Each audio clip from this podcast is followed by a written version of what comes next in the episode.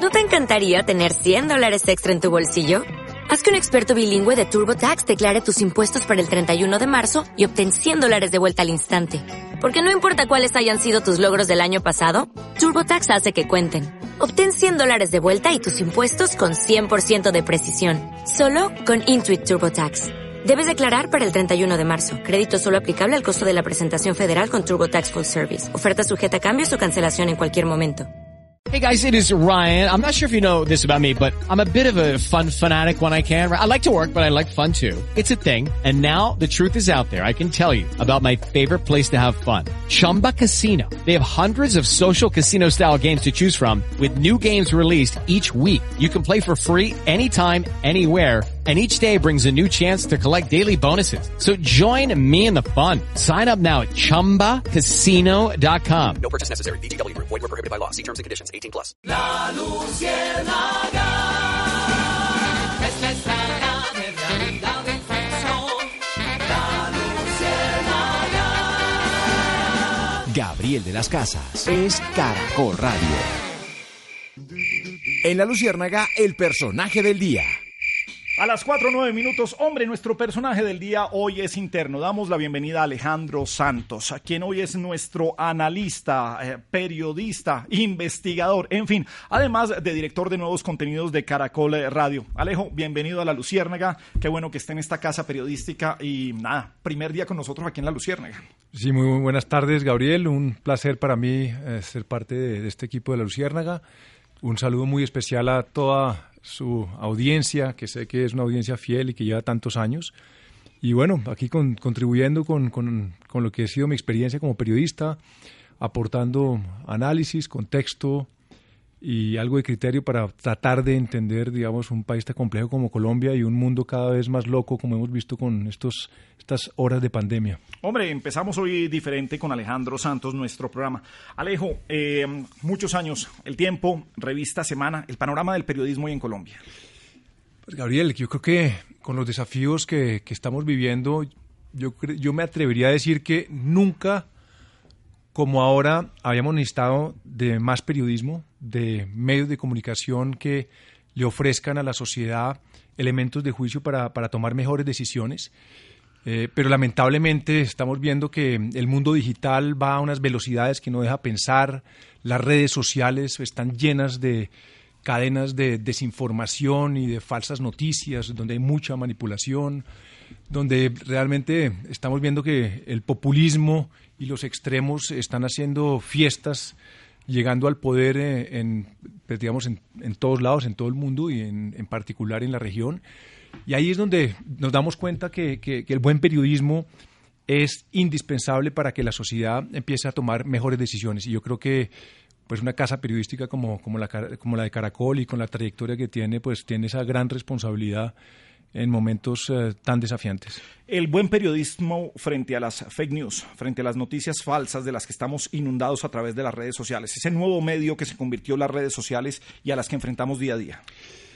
Pues es, es una lucha difícil, yo creo que algo desigual porque como han mostrado todos los estudios, hemos visto que las noticias falsas y las posiciones radicales y los insultos y los prejuicios y los estigmas navegan muchísimo mejor que el contexto, que las tonalidades de grises, que la ponderación. Entonces eh, yo creo que el buen periodismo necesita de mucha creatividad, de mucha imaginación para poder impactar y para poder hacerle un contrapeso a, a todo lo que está pasando y lo que estamos viendo, ¿no? Digamos, de, de cómo esas mentiras terminan volviéndose verdades y que los algoritmos lo único que hacen es amplificarlas de una manera en la cual la gente pues cree que, digamos que mucha gente termina creyendo que la Tierra es plana a, fuerza de, de, reforzar creencias y de que la, digamos los algoritmos hagan que las personas solo se hablen con sus mismos valores y con sus mismas visiones de la realidad. Yo creo que gran parte de lo que significa el periodismo y una democracia es tener visiones distintas, confrontar las ideas y ahí es donde debemos estar. Bueno, pues Alejandro Santos desde hoy hace parte de la Luciérnaga de Caracol Radio. Alejo, bienvenido y ya le darán la bienvenida como se lo merece. Muchísimas Digo, gracias. Con muchísimo cariño, por supuesto. 413. En la Luciérnaga, el personaje del día. Bueno, las 4:14 minutos, María Alejandra Villamizar, personaje del día. Buenas tardes, Maleja. Feliz semana para usted. Buenas tardes, Gabriel. Buenas tardes a los oyentes, eh, a todos los compañeros de la Luciérnaga y a las personas, a los paisanos con COVID-19 que tengan mucha paciencia y mucha fe en su recuperación. Pues, Gabriel, no se habla de otra cosa. Se continúa eh, profundizando el debate sobre la reforma tributaria y las cuentas, algunos califican las cuentas no tan alegres que se están haciendo en los bolsillos de los ciudadanos. La promesa del gobierno es que el 49.7% del país subirá su poder adquisitivo con esta reforma o subiría si esta reforma es aprobada como ellos lo han planteado. Este cálculo lo hace basado en esos datos de la gran encuesta integrada de hogares del DANE del 2019 Allí se estableció que el 49.7 de esas de las personas del país ganan menos de 380 mil pesos al mes y quienes en teoría se verían beneficiados por estas medidas de la reforma tributaria serían ellos. Sin embargo, los argumentos eh, del gobierno se siguen debatiendo primero dentro de diferentes sectores del país, por supuesto los económicos y los políticos, pero también en algunas eh, pues corrientes de redes sociales. Se habla del efecto negativo en la capacidad de compra que iría entre el 1% y el 4%, que aplicaría específicamente a aquellas personas que ganen desde 600 mil pesos. En un hogar unipersonal estrato 4 en este momento en agua, que viene por dos meses, luz y gas, se paga alrededor de 150 mil pesos. Pagaría, pasaría a pagar 179 mil. Si a esto le sumamos un plan de Internet de 200 megas que está entre 90 mil y 100 mil pesos, la cuenta va en que aumenta de 107 mil a 120 mil pesos. El aumento entonces es entre 20 mil y 30 mil pesos en todos los servicios, sin contar con la gasolina y con la comida. Según los datos del DAN, el promedio de la población colombiana ganaría eh, 700 mil pesos al mes, perdón, ganaba 705 mil 33 pesos al mes en el 2019. Estas siguen siendo las cifras y, por supuesto, algunos sectores más específicos siguen sacando cuentas de eh, esta reforma tributaria que ha puesto al país a hablar de ese, digamos, de ese dilema entre cómo pagar la deuda del Estado, cómo financiar ese déficit fiscal y cómo seguir viviendo de una mejor manera como todos lo deseamos, por supuesto. Bueno, hablamos un mes Y antes. un de- abrazo a Alejandro Santos, además. Ah, bueno, bienvenido. Bienvenido. sí. Muchas gracias, María Alejandra, muy querida. Bueno, hablamos un mes antes de la reforma tributaria, no la habían presentado al Congreso y esto tiene tema para largo rato. Melquisedec, buenas tardes y personaje del día. Gabriel, buenas tardes para usted, para todos los oyentes. Gracias por estar con nosotros de nuevo. Alejandro, bienvenido a este equipo. ¿Debe un ministro de Hacienda saber los precios de la canasta familiar? Solamente voy a dar esta referencia. El entonces ministro de Salud, Alejandro Gaviria, lejos, muy lejos del sector salud. Es ingeniero y economista, no médico. Y seguramente poco o nada sabrá de cómo poner una inyección o recetar una aspirina. Muchos lo consideran eh, un gran ministro en esa cartera. En general, los ministros no son para las minucias ni los nombran para administrar una tienda, en este caso. Creo que es una pendejada cuestionar a Carrasquilla por un dato intrascendente, si la docena de huevos vale 1.800 pesos o no. A un ministro hay que cuestionarlo por las decisiones o por las indecisiones, por las malas prácticas, porque cometió corrupción o clientelismo, por su inacción o por su exceso de acción, etcétera. Pero convertir un dato que solo sirve como chiste o para memes en las redes sociales es un craso error si queremos ser responsables por lo menos los medios y los políticos que van a tomar las decisiones en el Congreso. Dejemos esa discusión de los 1.800 pesos para los chistes de cafetería o de WhatsApp. No, pero si ya viene el chiste de los 1.800 pesos, No, por entonces, eso. ¿qué hacemos? Entonces ya los de ya viene el chiste. ¿Qué Eh, hacemos? Por eso, ya viene Pero el venga, chiste y viene ver. la parodia. Claudia López dijo en campaña que el pasaje de Transmilenio valía como 4.200 pesos y quedó electa. Eh, eso pasa. Mañana nos olvidaremos de los 1.800 y vamos al debate de fondo. ¿Qué tiene de bueno, qué tiene de malo, a qué apunta o no debe aprobarse la reforma Pero tributaria? venga, déjeme preguntarle, calma, Sí, claro. pero no debe... Los huevos, nada más importante en la canasta familiar de un colombiano. Sí. Es na- nada más importante. No debe tener por lo menos... Es que, es que se, se pifió por dividiendo por tres. La docena de huevos vale tres veces más.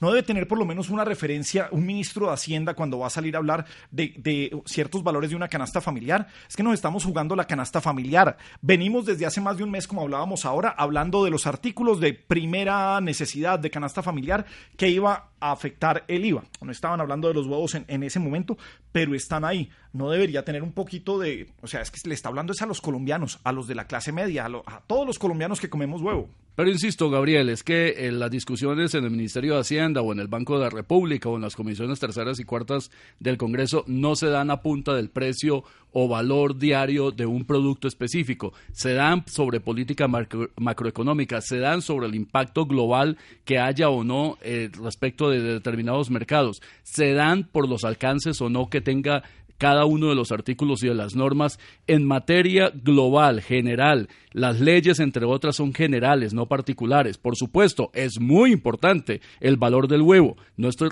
desconociendo eso. Pero convertir el dato intrascendente que el ministro se pifió, claro, metió la pata por ponerse a contestar una cosa que no tenía por qué contestar, se metió en estas. Pero reitero, el debate de fondo no es ese. El debate de fondo empieza mañana en el Congreso de la República, ya designaron los ponentes y ojalá el debate sea serio, sea responsable y no a punta de memes y de chistes. Bueno, pues revisemos entonces, en este caso del huevo, cuál es el precio correcto. Señoras y señores, misteres and misteras, sean bienvenidos, bienvenados a su concurso estrella. El precio es correcto. Con ustedes, doña Gloria Alexandra Manuelita Valencia de Antaño Montoya Sáenz Policarpa Salabarrieta. Bailando, bailando. Gracias por esa presentación, pero le faltó agregarme los apellidos de su mamita. Hoy los invitados serán altos reconocidos funcionarios como el ministro Alberto Carrasquilla. Bailando, bailando. Hola, ¿qué tal? ¿Cómo están? El presidente Duque Gracias por la invitación y de verdad que se la agradezco. y la alcaldesa de Bogotá, Claudia López. A vacunar. Perdón, a concursar. La primera pregunta, ¿cuánto vale una docena de huevos?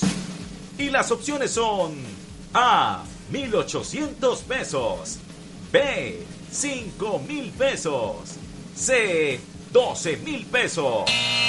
Oprimió el ministro de Hacienda de clavadas con impuestos, Alberto Carrasquilla. pues depende de si es, de- depende de la calidad.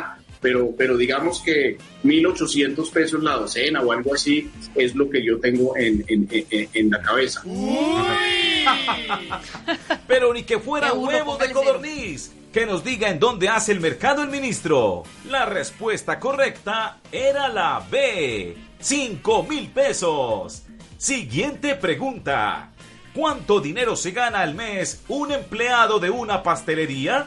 Y las opciones son A, 800 mil pesos, B, 2 millones de pesos y C, un millón de pesos. Oprimió el presidente Duque bailando, bailando. Entonces, el señor de la pastelería, sus empleados se ganan, digámoslo, entre, vamos un promedio, 2 millones de pesos. Va a tocar pedir trabajo en esa pastelería. La respuesta correcta era la C. Un millón de pesos. Y finalmente, preguntamos, ¿cuál es el valor de un pasaje en Transmilenio? Las opciones son A. 900 pesos. B. 2.500 pesos. C. 4.200 pesos. Oprimió la alcaldesa Claudia López. El pasaje Transmilenio de 4.200. El precio es correcto. Era 2.500 pesos. Y por allá, en el año 2019, costaba 2.400 pesos, pero nunca 4.200 pesos. Como se dan cuenta, quienes nos gobiernan no es que sepan mucho de los gastos de los ciudadanos de a pie. Y mejor, ya mismo, nos vamos a pie y hasta su concurso estrella, el precio es correcto. Bailando, bailando.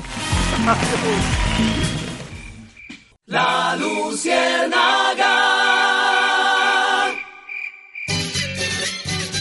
Por fin, por, fin, llegó Don Juan acá.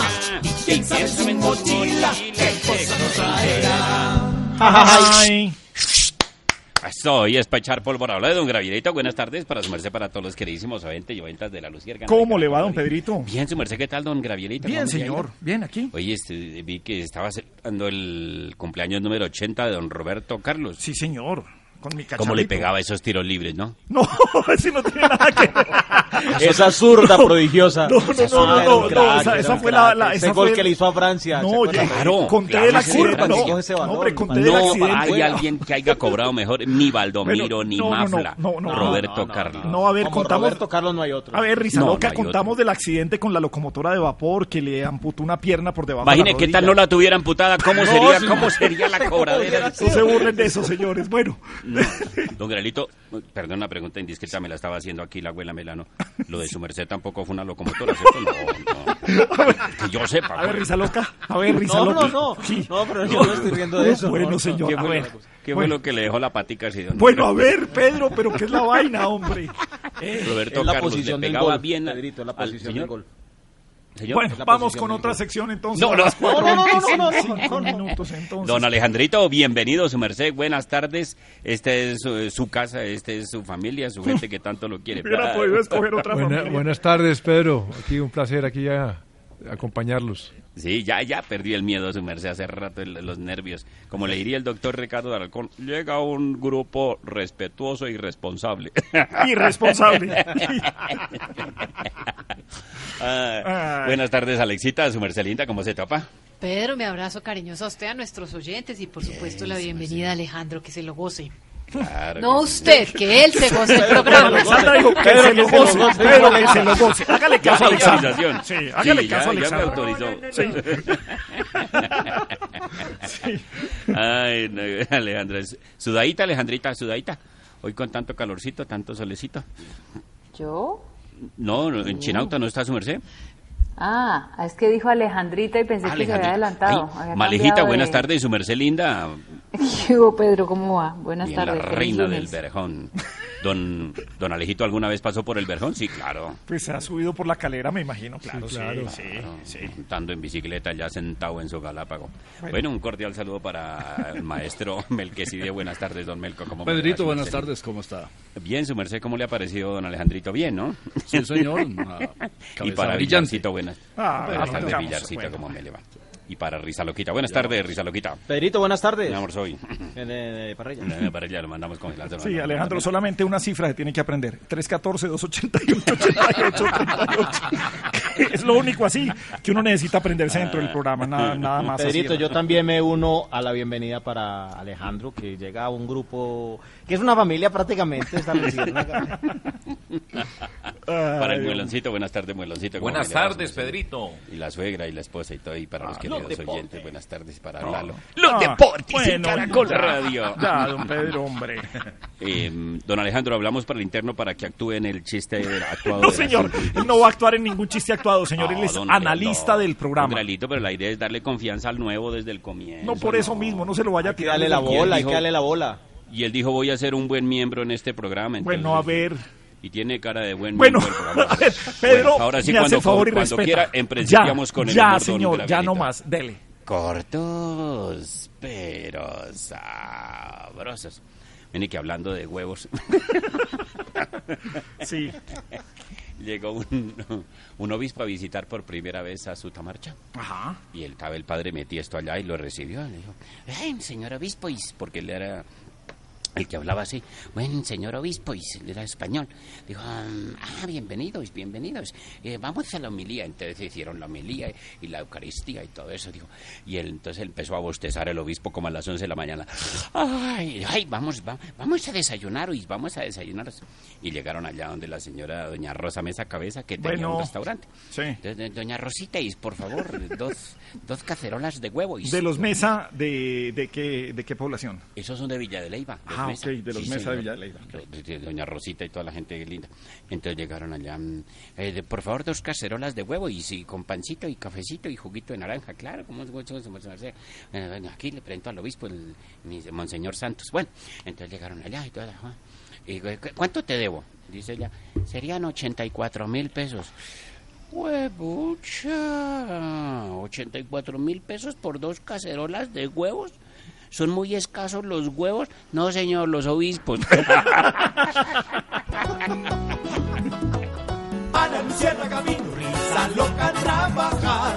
Arriba rating, señor, no nos vaya a hacer llorar. Arriba rating, qué energía, qué entusiasmo. Ya prácticamente Sí. se acabó la semana. O sea, un lunes. A Sí, las pero ya el 4 lunes ya 29. prácticamente se acabó. lunes Ajá. No, no cuenta ya, pues ya el lunes ya O sea, cuatro, faltan 7 horas 31 minutos. No falta nada prácticamente. Ajá. Abril ya se acabó también. Sí. Esto va volando prácticamente. Ah, o sea, un 19 ya se acabó, sí. Sí, prácticamente. Es que ya 19 de abril. No, eso es increíble. Eso. Cuando uno menos piensa ya, estamos en mayo, junio, julio. sí, Bueno, ya, dele cuando menos piense, a ver. Sí, que. que como le parece que una gallina abrió un huevo y, y no tenía nada. Entonces abrió el segundo huevo y no tenía nada. abrió el tercer huevo y no tenía nada. Y dice, ¡eh! Este gallo, hijo de madre, como que está cuidando. La Luciérnaga.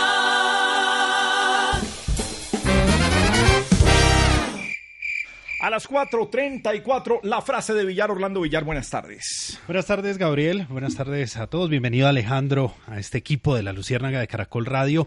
Y la frase del momento, Gabriel, tiene que ver con la circular que ha emitido el Gobierno Nacional con las nuevas restricciones que se aplicarán a partir de hoy en los eh, diferentes municipios y ciudades del país dependiendo de la ocupación de las unidades de cuidado intensivo. Bogotá, que ya supera el 85%, eh, tiene las siguientes. Medida de pico y placa, pico y cédula, más bien incluyendo el transporte público en los municipios de este rango durante las próximas dos semanas, entre la medianoche del próximo lunes 19 de abril hasta las 5 de la mañana del lunes 3 de mayo del 2021. Establecer además restricciones nocturnas a la movilidad entre las 6 de la tarde del próximo lunes 19 de abril hasta las 5 de la mañana del lunes 3 de mayo de este 2021. ¿Por qué este rango de horario? Y aquí empieza una diferencia, Gabriel, porque se hablaba de las 8 de la noche, porque Bogotá estaba en una ocupación de UCI por debajo del 84%. Sin Ajá. embargo, nos acaban de confirmar que ya Bogotá tiene una, un nivel de ocupación de unidad de cuidado intensivo superior al 85%. Se dio una reunión del Comité Epidemiológico de Bogotá a las 5 de la tarde. La alcaldesa Claudia López va a estar confirmando que se acordó con el gobierno nacional. ¿Por qué? Porque cuando reciben la circular, Bogotá dice, un momento, nosotros veníamos de un modelo de cuatro días de normalidad por tres días de cuarentena estricta y encierro total. El objetivo era mantener ese modelo. Sin embargo, nos confirman desde la alcaldía Gabriel que la situación es la siguiente. A partir de mañana se va a instaurar el toque de queda ¿No te encantaría tener 100 dólares extra en tu bolsillo? Haz que un experto bilingüe de TurboTax declare tus impuestos para el 31 de marzo y obtén 100 dólares de vuelta al instante. Porque no importa cuáles hayan sido tus logros del año pasado, TurboTax hace que cuenten. Obtén 100 dólares de vuelta y tus impuestos con 100% de precisión. Solo con Intuit TurboTax. Debes declarar para el 31 de marzo. Crédito solo aplicable al costo de la presentación federal con TurboTax Full Service. Oferta sujeta a cambios o cancelación en cualquier momento. With the Lucky Land slots, you can get lucky just about anywhere. This is your captain speaking. Uh, we've got clear runway and the weather's fine, but we're just going to circle up here a while and uh, get lucky. No, no, nothing like that. It's just these cash prizes add up quick. So I suggest you sit back, keep your tray table upright, and start getting lucky. Play for free at LuckyLandSlots.com. Are you feeling lucky? No purchase necessary. Void where prohibited by law. 18 plus terms and conditions apply. See website for details.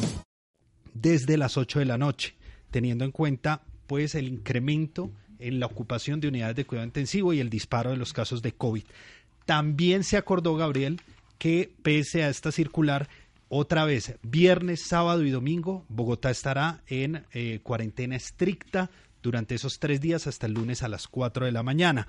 Se van a reunir con el Ministerio de Salud y el equipo epidemiológico cuando las UCI superen el 90% de ocupación. Y a pesar de que Bogotá y el distrito, la alcaldía pidió levantar el pico y cédula, el gobierno considera que es necesario que la medida se mantenga y por eso mañana continuará esa medida de pico y cédula también en Bogotá. La información la conocen en Caracol. Después de las 5 de la tarde confirmará la alcaldía de Bogotá y el gobierno nacional también otras medidas para el resto del país. Eh, alcaldesa Claudia López de la Lucerna, pues ya Villar lo dijo todo, pues hable con él porque no le, no le dejó nada.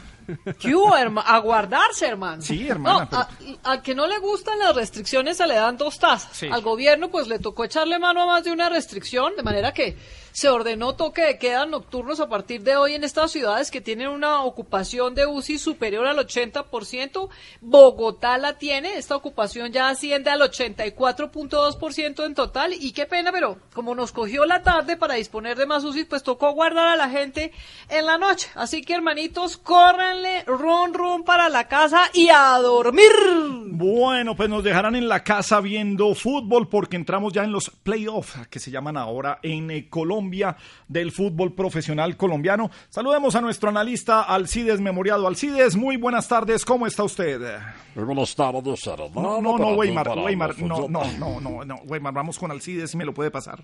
Eh, mi queridísimo Gabriel Andrés de las Casas, cordial saludo para ti, para los queridísimos oyentes.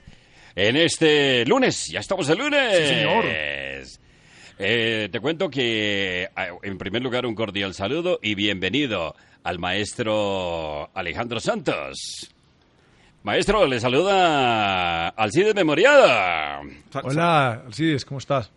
Bien, maestro, bienvenido aquí y recuerde que estamos aquí en la Luciérnaga de Caracol y bienvenidos a todos. Pues bien, Gabriel, han quedado definidos. No dijo nada, o sea, lleva 20 segundos y no ha dicho nada. Han quedado definidos, Gabriel Andrés, los eh, cuartos de final de la Liga eh, B de Play que se va a jugar en la próxima semana. A mí lo que me parece es que a Santa Fe la tiene dura y de para arriba. ¡Ah, chao! Perdonen, ¿qué íbamos? En que Santa Fe, la, sí, eh, la, la tiene pues eh, dura y de para arriba. No, pero ¿cómo vamos a decir eso, Gabrielito? No, pues eh, no, pero. En cambio, Millonarios se enfrentará al equipo América de Cali. Es de verdad un reto para Millonarios. Voy a pararme frente al televisor porque a mí en todos los partidos me gusta estar frente al aparato. ¡Ah, chao! Perdonen, ¿qué íbamos? En que en todos los partidos me gusta estar enfrente al aparato, pues. Ah, pero ¿cómo vas a hacer eso? No, televisor, pero no. televisor, al televisor. Como sea, Gabriel Andrés de las Casas y Alejandro Santos, esta final hay que verla en pantalla grande, en un televisor de unas 48 pulgadas. Yo no sé qué voy a hacer porque el mío apenas tiene 5 pulgadas. Perdonen, ¿qué íbamos? En que pues solamente tengo 5 pulgadas. No, eso ya lo sabíamos, Gabriel Andrés. Por favor, eso lo sabíamos hace rato. Bueno, compañero, dejémoslo ahí. Más bien hablemos, hablemos de fútbol, Alejandro, porque Superliga en Europa tiene el fútbol mundial patas arriba. Se ha metido gobierno y todo. ¿Qué es lo que está pasando ahí? Analicemos el tema. Sí, Gabriel, pues el fútbol mundial amaneció hoy patas arriba, como usted dice. Los 12 clubes más ricos y famosos del mundo decidieron hacer rancho aparte y crear una Superliga que si llega a concretarse, pues cambiaría la regla del fútbol y sacudiría realmente pues, las estructuras económicas y políticas de, de lo que ha regido el fútbol por más de un siglo. Y los equipos, ni más ni menos, que llevan la batuta de, esta, de este proyecto son en la Liga Española, Real Madrid, Barcelona y el Atlético. En la Liga Italiana, pues ni más ni menos que Juventus, el Milan y el Inter, los dos de Milán. Eh, y en la liga inglesa, pues están los seis grandes, el Manchester City, el United, el, Liverpool, el Chelsea, el Arsenal, el Arsenal y el Tottenham. Eh, y esta Superliga, pues entraría a competir directamente con el torneo más importante de Europa, que es la Champions League. Pero lo grave de esto es que afectaría inmediatamente la sostenibilidad económica de los equipos pequeños, pues gran parte de los ingresos de estos equipos pues provienen de sus partidos con los equipos grandes y famosos. Y esta noticia, por supuesto, desató un, un huracán político sin precedentes en el fútbol, porque salió el presidente de Francia, Emmanuel Macron, salió el gobierno inglés a través de Boris Johnson a oponerse a la iniciativa. Lo mismo eh, salieron muy duro las federaciones de fútbol de Francia, España e Italia, que están indignados eh, y han dicho que sacarían, eh, llegarían al, extremo de sacar a, estos clubes de, de- de las ligas y hasta la FIFA salió a terciar y a decir que si se concretaba esa Superliga, los jugadores de esos clubes no podrían jugar en el Mundial de Fútbol. Entonces, la pregunta es que contesta redacción por qué hicieron esto estos 12 equipos famosos y ricos. Y la decisión es esencialmente económica, porque después de, la instabilidad que ha generado por la pandemia, estos equipos quieren repartirse un- una torta millonaria entre ellos y las cifras realmente son astronómicas. Porque esta, esta Superliga, ni más ni menos, repartiría 4.2 billones de dólares, eh, lo que le queda a cada uno de esos 12 clubes fundadores 400 millones de dólares al año, lo que, pues para darle una idea dentro de las cifras del fútbol, es más de cuatro veces lo que se llevó el ganador de la Champions League el año pasado. Entonces, yo creo que esto lo que hay que rematar diciendo es que es una medida llena de codicia, eh, poco solidaria, por no decir insultante, con los clubes pequeños. Y son unos clubes, los ricos y famosos, haciendo la danza de los millones para repartirse ellos solos, eh, eh, digamos, los ingresos de los derechos del fútbol y de las, y de las taquillas, cuando, pues, en el momento más difícil del fútbol y donde muchos equipos están eh, sudándola y muchos otros están quebrados. Así que es muy lejana, digamos, esta idea de la Superliga al espíritu deportivo y de competencia que debe regir el fútbol y del que dice la FIFA del fair play. Bueno, y del tamaño de esos equipos, pues el ganador debería enfrentar a Millonarios. Una cosa así como para que sea... ¿Por qué hace esa cara? Están pensando realmente en eso, por supuesto. Eso es- que era el objetivo Eso tiene que ser el objetivo fundamental Sí, de ese. más de faltaba, ese claro. Florentino Pérez estaba preocupadísimo por Millonarios ayer cuando hizo el anuncio. Bueno, dejémoslo de eso, tam- de, ese, de eso no, de ese tamaño porque adelantamos el reloj y llegamos a Lora 20. Empieza Lora 20 y el debate lo dirijo yo. No me llamo Your Ladies ni Marjuris, menos Karen Janina. Un saludo a los oyentes que antes de escucharnos estaban conectados en el streaming, disfrutando las repeticiones de los conciertos, el Sofa Sound Listening Room o qué tal el Christina and the Queen.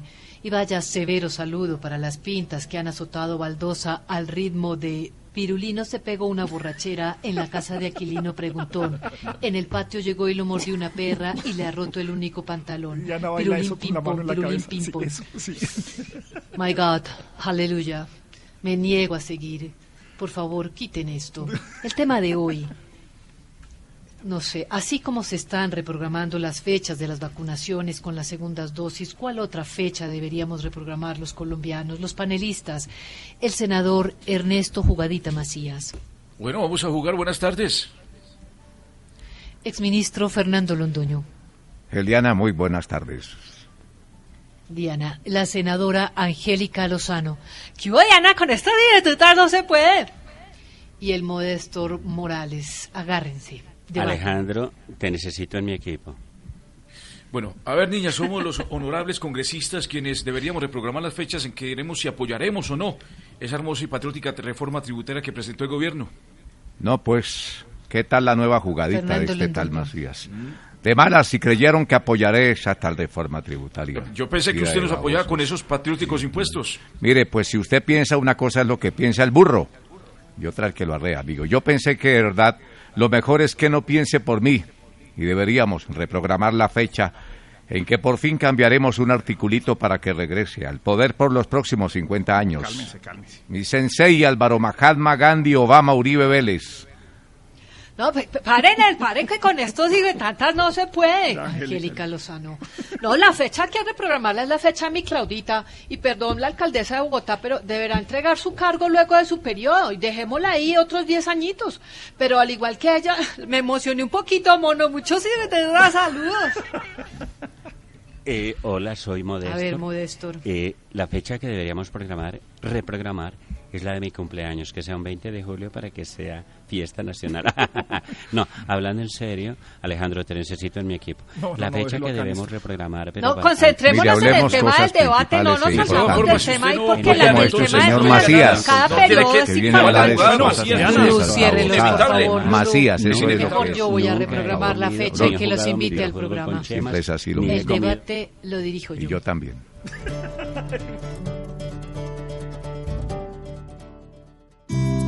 Con Plan Esencial de Colsanitas, tienes la tranquilidad de contar con los beneficios de un plan de salud domiciliario cuando lo necesites. No importa qué EPS tienes, afíliate y disfruta de lo más esencial para cuidar tu salud. Colsanitas, te cuidamos cuando más lo necesitas. Vigilado Supersalud. Con todo claro en tu casa recibe más beneficios sin pagar más. Compra Triple Play con internet de 100 megas y lleva hasta 200 megas. Solo debes combinar servicios en casa con un plan postpago claro para disfrutar beneficios por siempre. Vuélvete todo claro. Llama a numeral 400 o visita nuestros puntos de venta. Con Claro puedes todo. Conoce condiciones y restricciones en claro.com.co. El acontecimiento.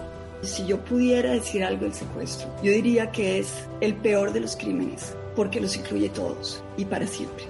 En la Comisión de la Verdad escuchamos horas y horas dando valor a los testimonios directos, como el de Ingrid Betancourt. Hay un sufrimiento que está por encima de todos los sufrimientos, ser víctima de la mentira. Comenzamos a sanar cuando decidimos conocer la verdad. Comisión de la Verdad, el valor de saber. La Luciérnaga.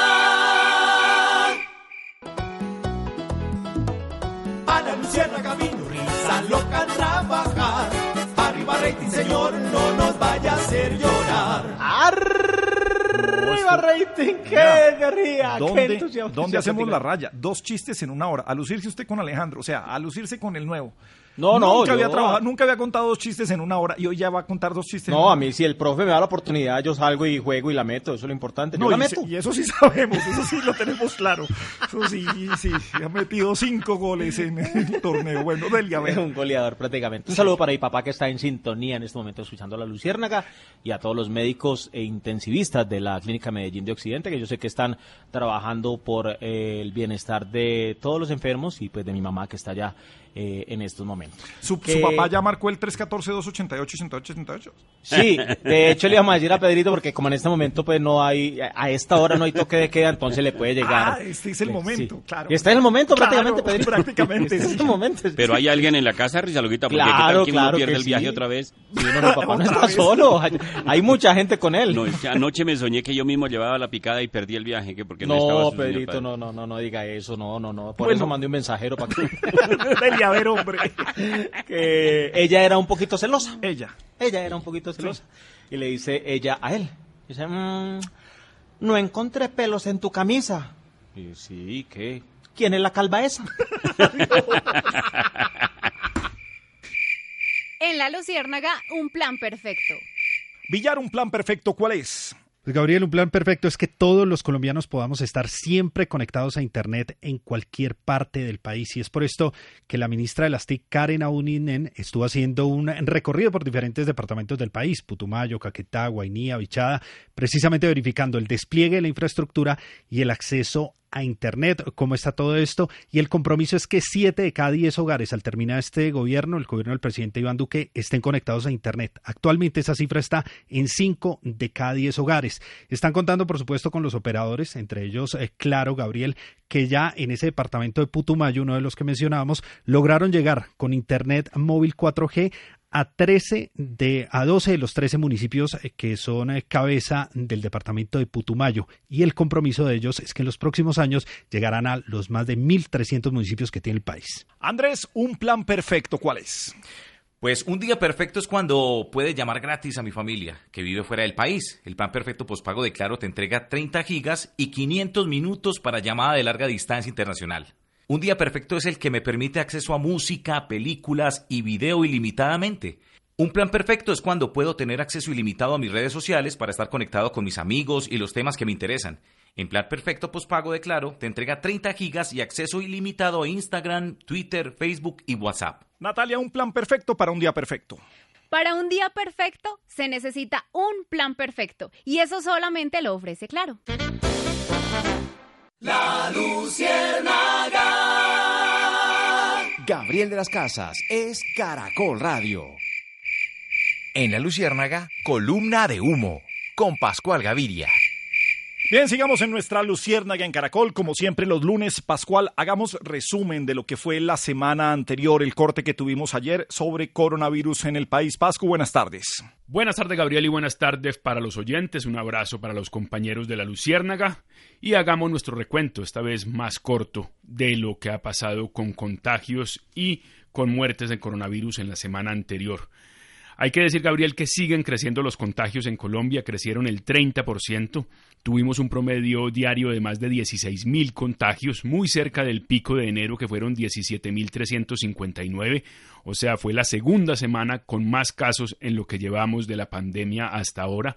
Las muertes también volvieron a crecer, crecieron el 35% está la semana con 2.439 muertes por coronavirus. Es una de las cinco peores semanas también en temas de muertes. Bogotá creció el contagio 60%, crecieron las muertes 37%. Preocupante ese crecimiento, sobre todo en los contagios, muy alto, pero hay que decir que también las pruebas crecieron bastante. Cali y Cartagena con crecimiento también en los dos, en contagios y en muertes, pero con cifras menores que preocupan un poco menos a las otras ciudades. Y la gran preocupación lo que pasa en Barranquilla y en Medellín. Ahí hubo un crecimiento eh, de las muertes, crecimiento en las dos ciudades. Las dos ciudades tuvieron más de 400 muertos por coronavirus. Barranquilla tuvo un crecimiento del 41%, igual al de Medellín en el caso de muertes. Son las peores semanas que han tenido estas dos ciudades desde que comenzó la pandemia. Tuvieron el 33% de los fallecimientos totales de Colombia. O sea, hay mucha preocupación por lo que pasa. Pero si hay algo que nos puede tranquilizar es, por ejemplo, en el caso de Medellín, que ya los contagios bajaron un poco. Ya ese pico de contagios parece comienza a ir hacia abajo y eso muestra que también podrían bajar en las próximas semanas las muertes y los eh, pacientes en UCI. En Barranquilla también el crecimiento de los casos fue mucho menor, también muestra que esa curva podría estar aplanándose, pero lo que pasa en Medellín y en Barranquilla es bastante preocupante y en Colombia un crecimiento en casos y en fallecimientos. Así que tuvimos una semana muy difícil y la que viene no será menos. Preocupantes cifras de coronavirus en el país, pero bueno, ¿y la vacunación qué, hermano? Pues respecto a la vacunación, solamente un dato. Tuvimos la mejor semana en vacunación, la semana con más dosis hasta ahora aplicadas, 97.975 dosis diarias en promedio, y eso nos hace pensar que si hay vacunas podemos estar muy por encima de los 100.000 o algo por encima de los 100.000 y tener al menos 3 millones de vacunados cada mes en Colombia. La preocupación es que creíamos que en abril iban a llegar 6 millones largos de vacunas, después el gobierno dijo 3 millones 500 y hasta ahora solo han llegado un millón largo. Necesitamos entonces que lleguen vacunas en abril para conservar y subir un poco ese promedio diario de vacunación, por lo menos estar por encima de 100 mil. Por fin, por fin, llegó Don Gediondo acá. Y quién sabe su mochila, qué cosa nos trae. no, no, no, no mejora el retraso, hombre. Pero bueno. Tu merced cordial saludo eh, a esta hora el abrazo para todos los oyentes y oyentas que están con el aparato puesto en Caracol Radio y caracol.com.co, escuchando al mejor programa de la radio hispanoparlante, La Luciérgana. Imagínese su merced don Gralito, don Jorcito y don Chaparrito y queridos oyentes, que allá en Sutamarchana había una ferretería. Sí, se llamaba Ferretería El Mosco. Lucky Land Casino asking people what's the weirdest place you've gotten lucky? Lucky? In line at the deli, I guess? Aha, in my dentist's office. More than once, actually. Do I have to say? Yes, you do. In the car before my kids' PTA meeting. Really? Yes. Excuse me, what's the weirdest place you've gotten lucky? I never win and tell. Well, there you have it. You can get lucky anywhere playing at LuckyLandSlots.com. Play for free right now. Are you feeling lucky? No purchase necessary. Void where prohibited by law. 18 plus. Terms and conditions apply. See website for details. It is Ryan here, and I have a question for you. What do you do when you win? Like, are you a fist pumper? A woohooer, a hand clapper, a high fiver. I kind of like the high five, but if you want to hone in on those winning moves, check out Chumba Casino. At ChumbaCasino.com, choose from hundreds of social casino style games for your chance to redeem serious cash prizes. There are new game releases weekly, plus free daily bonuses. So don't wait. Start having the most fun ever at ChumbaCasino.com. No purchase necessary. BGW. Void were prohibited by law. See terms and conditions. 18 plus. Entonces, eh, llegó una vez un paisano, bueno, su merced dijo, sí, a la orden, que si me hace el y me vende una, una motosierra, tengo que ir para rajar un poco de leña, entonces va, que si me hace el favor y me vende una motosierra. Digo, claro, mire, tenemos las mejores motosierras. Esta, mire, mire, esta motosierra, mejor dicho, esta le corta 100 árboles en un día. No puede ser. Sí, señor. El man se fue todo contento con su motosierra el otro día. Golpean, ¡ah! ¡Buenas! Digo, ¿qué pasó? Digo, ustedes no son unos estafadores. ¿Cómo se le ocurre, su merced? Hey guys, it is Ryan. I'm not sure if you know this about me, but I'm a bit of a fun fanatic when I can. I like to work, but I like fun too. It's a thing. And now the truth is out there. I can tell you about my favorite place to have fun. Chumba Casino. They have hundreds of social casino style games to choose from with new games released each week. You can play for free anytime, anywhere and each day brings a new chance to collect daily bonuses. So join me in the fun. Sign up now at ChumbaCasino.com. No purchase necessary. VGW Group. Void were prohibited by law. See terms and conditions. 18 plus. With Lucky Land slots, you can get lucky just about anywhere. Dearly beloved, we are gathered here today to... Has anyone seen the bride and groom? Sorry, sorry, we're here. We were getting lucky in the limo and we lost track of time. No, Lucky Land Casino. With cash prizes that add up quicker than a guest registry in that case, I pronounce you lucky. Play for free at LuckyLandSlots.com. Daily bonuses are waiting. No purchase necessary. Void were prohibited by law. 18 plus. Terms and conditions apply. See website for details. Esta motosierra yo la fui, usted me dijo que cortaba 100 árboles al día y no cortó sino 50. Dijo, déjeme ver, a ver. No, no, no, no, no, que deje ver ni que nada, hágame el favor y me devuelve el dinero, me devuelve la plata, que mi plata es bien habida y bien trabajada con el sudor de la frente, me devuelve la plata. No, espere, no, no, tranquilo, tranquilícese, no, le, no, no devuelve el plata, mire, le voy a dar una mejor, una que corta 200 árboles en un día, por el mismo precio. Hello, it is Ryan, and we could all use an extra bright spot in our day, couldn't we? Just to make up for things like sitting in traffic, doing the dishes, counting your steps, you know, all the mundane stuff. That is why I'm such a big fan of Chumba Casino. Chumba Casino has all your favorite social casino style games that you can play for free anytime, anywhere with daily bonuses. That should brighten your day a little. Actually, a lot. So sign up now at chumbacasino.com. That's chumbacasino.com. No purchase necessary. BGW. Void were prohibited by law. See terms and conditions 18 plus. ¿No te encantaría tener 100 dólares extra en tu bolsillo? Haz que un experto bilingüe de TurboTax declare tus impuestos para el 31 de marzo y obtén 100 dólares de vuelta al instante. Porque no importa cuáles hayan sido tus logros del año pasado, TurboTax hace que cuenten. Obtén 100 dólares de vuelta y tus impuestos con 100% de precisión. Solo con Intuit TurboTax. Debes declarar para el 31 de marzo. Crédito solo aplicable al costo de la presentación federal con TurboTax Full Service. Oferta sujeta a cambios o cancelación en cualquier momento. Bueno, probémosla a ver. Y se fue el paisano. Ya el otro día volvió. ¡No! Ustedes son unas mentirosas, siguen siendo mentirosas con yo. Digo, ¿pero por qué no? Pues, ya diciendo, que 200 árboles al día y no cortó sino 100 árboles esa tal motosierra. No, devuélvame la plata. Espera un momentico, déjeme ver un momentico, a ver. Venga, miramos a ver. Entonces el, el dependiente del almacén cogió la motosierra, le jaló la cuerda y la prendió. Y dice el paisano, un momentico, ¿y ese ruido qué quiere decir? adiós, adiós, señor. La Luciérnaga.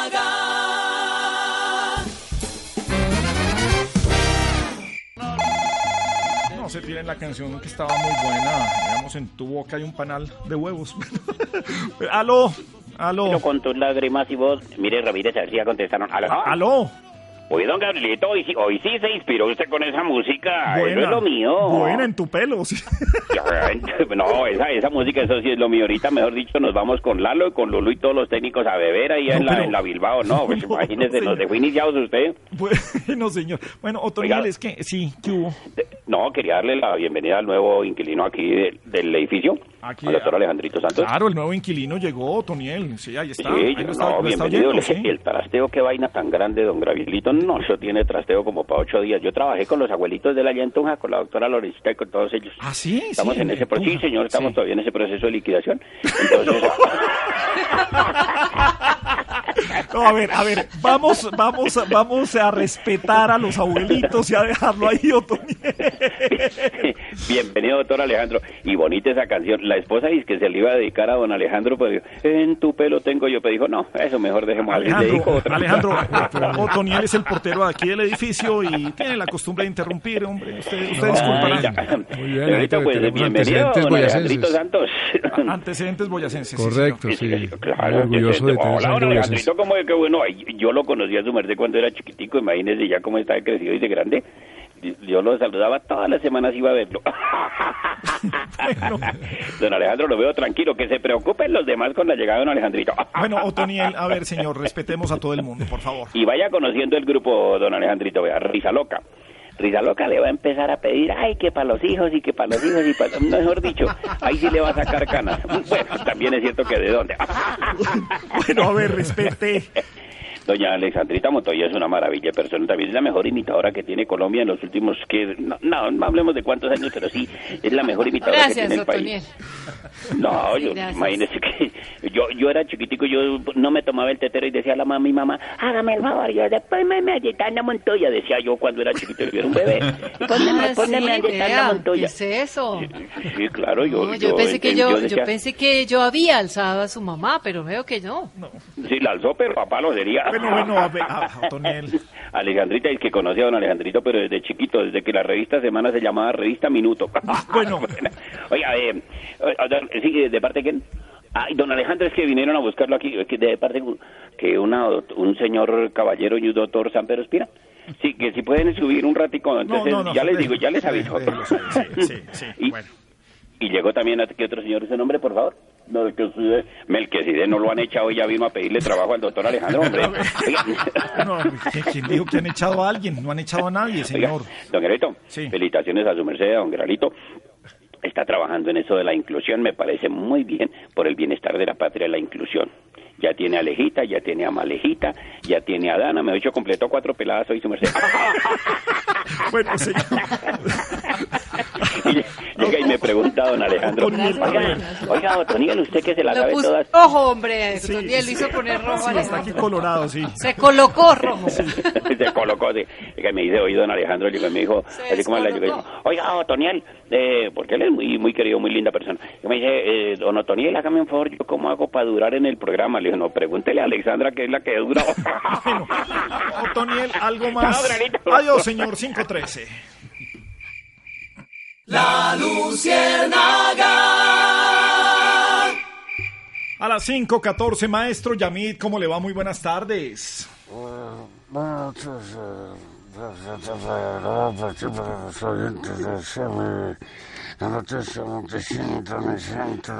Sí. Sí, sí, está- en, en la Luciérnaga, maestro Yamid, hoy estamos aquí con Alejandro Santos, que ha llegado a esta mesa de trabajo. De eso te quería hablar, quería una bienvenida muy cordial a Alejandro Santos. Bonito, joven, millonario. No, no, no, ese es Poncho, ese es Poncho Ah. Hombre, Alejo, como te conocía a tu padre, esto, al tío, todo, todo, todo, Sí, sí. Los otros que parecían santos alumbrados con ese PM. Bueno. Maestro Yamid. Bienvenido, Alejo. Ahí es. Eh, muchas gracias, Yamide. Un beso. Está María Alejandra, Una- más bien. una- un abrazo. Sí, un abrazo mejor, sí, sí. Es un tequila. Bueno. Ahora sí, no pero esto. María Alejandrita, ¿cómo estás, María? Muy bien, Yamid, ¿qué tal? Buenas tardes. Te quiero Usted mucho, está en su lunes de Yamid. No, bien, te estuve te estuve pensando mucho el fin de semana con el ¿Ah, los huevos, los huevos a 1800. Así, la docena, sí, maestro. Sí, sí, sí. Maleja y ahora tiene seis vacas en la finca. Oye, Maleja, mm, ¿cómo está la mami? Muy bien, muy bien, esperando la segunda dosis de la vacuna y resolviendo allí unos problemitas con las dobles calzadas que siempre generan líos por todas las casas alrededor, pero bien, ahí vamos. Bueno, sí, Maleja. Una pregunta, pues es una gran periodista de los años 60, 70, 80. La pregunta concreta es, ¿qué harían después en qué dices? Las disposiciones para un trabajo es el gran, eh, la gran, digamos, duda que hay es cómo continuar con estos cambios que se han presentado en el mundo, en todos los que tienen que ver en todos los sectores para los trabajadores. Son cambios de fondo y por eso la OIT, la Organización Internacional del Trabajo, trata de mencionar y de recordar las medidas que se tienen que convertir en referencia para el diseño de las políticas públicas en lo laboral y también para la recuperación económica en respuesta a esta crisis, a esta pandemia. Los referentes, según la OIT, tienen que tener cuatro pilares. El primero, estimular la economía y el empleo. El segundo, apoyar a las empresas, los empleos y los ingresos. El tercer pilar, proteger a los trabajadores en el lugar de trabajo. Y cuarto, recurrir al diálogo social para encontrar soluciones a los conflictos. También hay recomendaciones como adoptar eh, en estas políticas públicas mm, estrategias para la recuperación y potenciar el, digamos, la resiliencia, que es esta palabra que está de moda, pero quiere que, tiene que ver es como la forma en la que los trabajadores lleven a cabo su trabajo primero que todo y luego su vida también, la promoción de la recuperación económica entonces para generar esas oportunidades de empleo decente y una reintegración económica y también promocionar el empleo sostenible, el trabajo decente, dice la OIT hay que promover eh, más referentes para obligar a los trabajadores a vacunarse. Eso es lo que dice la OIT, asumir las responsabilidades los empleadores durante este brote y obviamente pensar en la respuesta que pueda tener el empleador ante una enfermedad o un accidente de trabajo en estas condiciones. Es eh, la nueva disposición, una compilación de respuestas a las preguntas más frecuentes sobre cómo seguir trabajando en medio de la pandemia.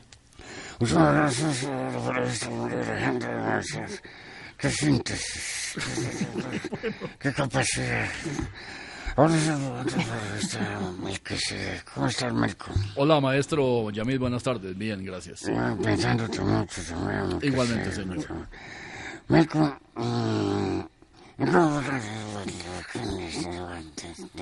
¿tú qué es? Sí, señor, usted me pregunta, se escuchó con claridad acerca de la probable escasez de vacunas durante este mes de abril.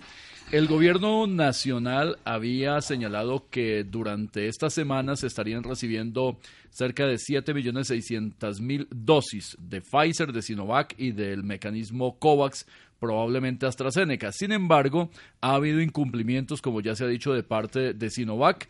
Hoy el director de promoción y prevención del Ministerio de Salud, Gerson Vermont, le dijo a Caracol que si bien es evidente que hay incumplimientos, están eh, pendientes de que el 26 de abril, es decir, en ocho días, lleguen un millón de vacunas o de dosis, mejor, de Sinovac.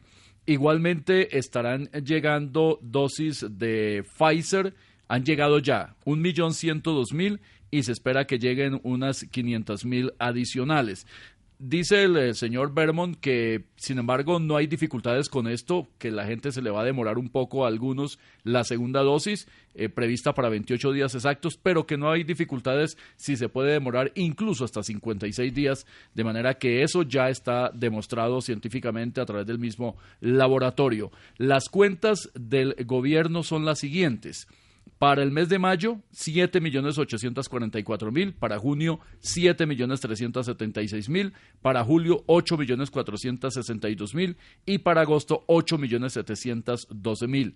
El gobierno insiste, ratifica que espera que antes de terminar el año se cubra con las dosis completas al 75% de la población total del país. Perfecto, maestro, que le vaya bien. Un abrazo, Yamil. muchas gracias, Alejandro. Bienvenido. Gracias, maestro. 520, don Orlando Villar. Hombre, salen cifras de coronavirus en el país. Instituto Nacional de Salud, Ministerio de Salud. ¿Qué nos dicen hoy, Villar? Pues Gabriel, lamentablemente tenemos que registrar otro, eh, otra cifra récord en el número de muertes que se presenta o se han identificado en las últimas 24 horas. Recordemos que habíamos llegado a 403 o 402 era el récord que se tenía. 397. 397 fue ayer. El récord anterior, el récord general era de 402 muertes. Exacto. Y ahorita, en este último registro, Bogotá eh, y el país alcanza 420 decesos por COVID-19 en las últimas 24 horas. Recordemos que no todos son y corresponden a las últimas 24 horas, pero sí se han identificado en este periodo de tiempo. Se realizaron 62.825 pruebas totales para detectar 14.189 casos. Esto, si bien son menos casos que los que traíamos del fin de semana, pues ¿Qué comparamos? La positividad siempre frente al número de pruebas sobre los casos positivos. Estamos en una positividad del 22%, es decir, por cada cinco pruebas que se realizan, una está saliendo positiva. Por esto, el nivel de ocupación de la SUSI, además del número de casos activos, más de 100.000, 101.000, 106 casos en este momento y por supuesto siguen siendo Bogotá, Antioquia y Barranquilla, las ciudades del país eh, que tienen el mayor número de eh, casos que se registran en este momento. Las muertes llegan entonces a 68.748, Gabriel, en total en medio de esta pandemia. Y está hablando la alcaldesa de Bogotá. Si usted quiere, le confirmo. Por favor, señor. De una vez lo que habíamos anticipado en eh, Caracol Radio, las medidas para la capital del país son las siguientes, que acaba de confirmar la alcaldesa y como lo anticipamos aquí en La Luciérnaga se adopta la circular del Gobierno Nacional y se decretará toque de queda nocturno desde mañana a las 8 de la noche hasta las 4 de la mañana. Todos los días. Y se mantiene el esquema de 4x3, es decir, que habrá cuarentena total desde el jueves a la medianoche, quiere decir todo el viernes, el sábado y el domingo, hasta el lunes a las 4 de la mañana. La medida de pico y cédula, como lo dijimos también, la alcaldesa lo propuso, no se la aceptaron y por lo tanto se va a mantener la medida de pico y cédula como viene funcionando hasta el momento.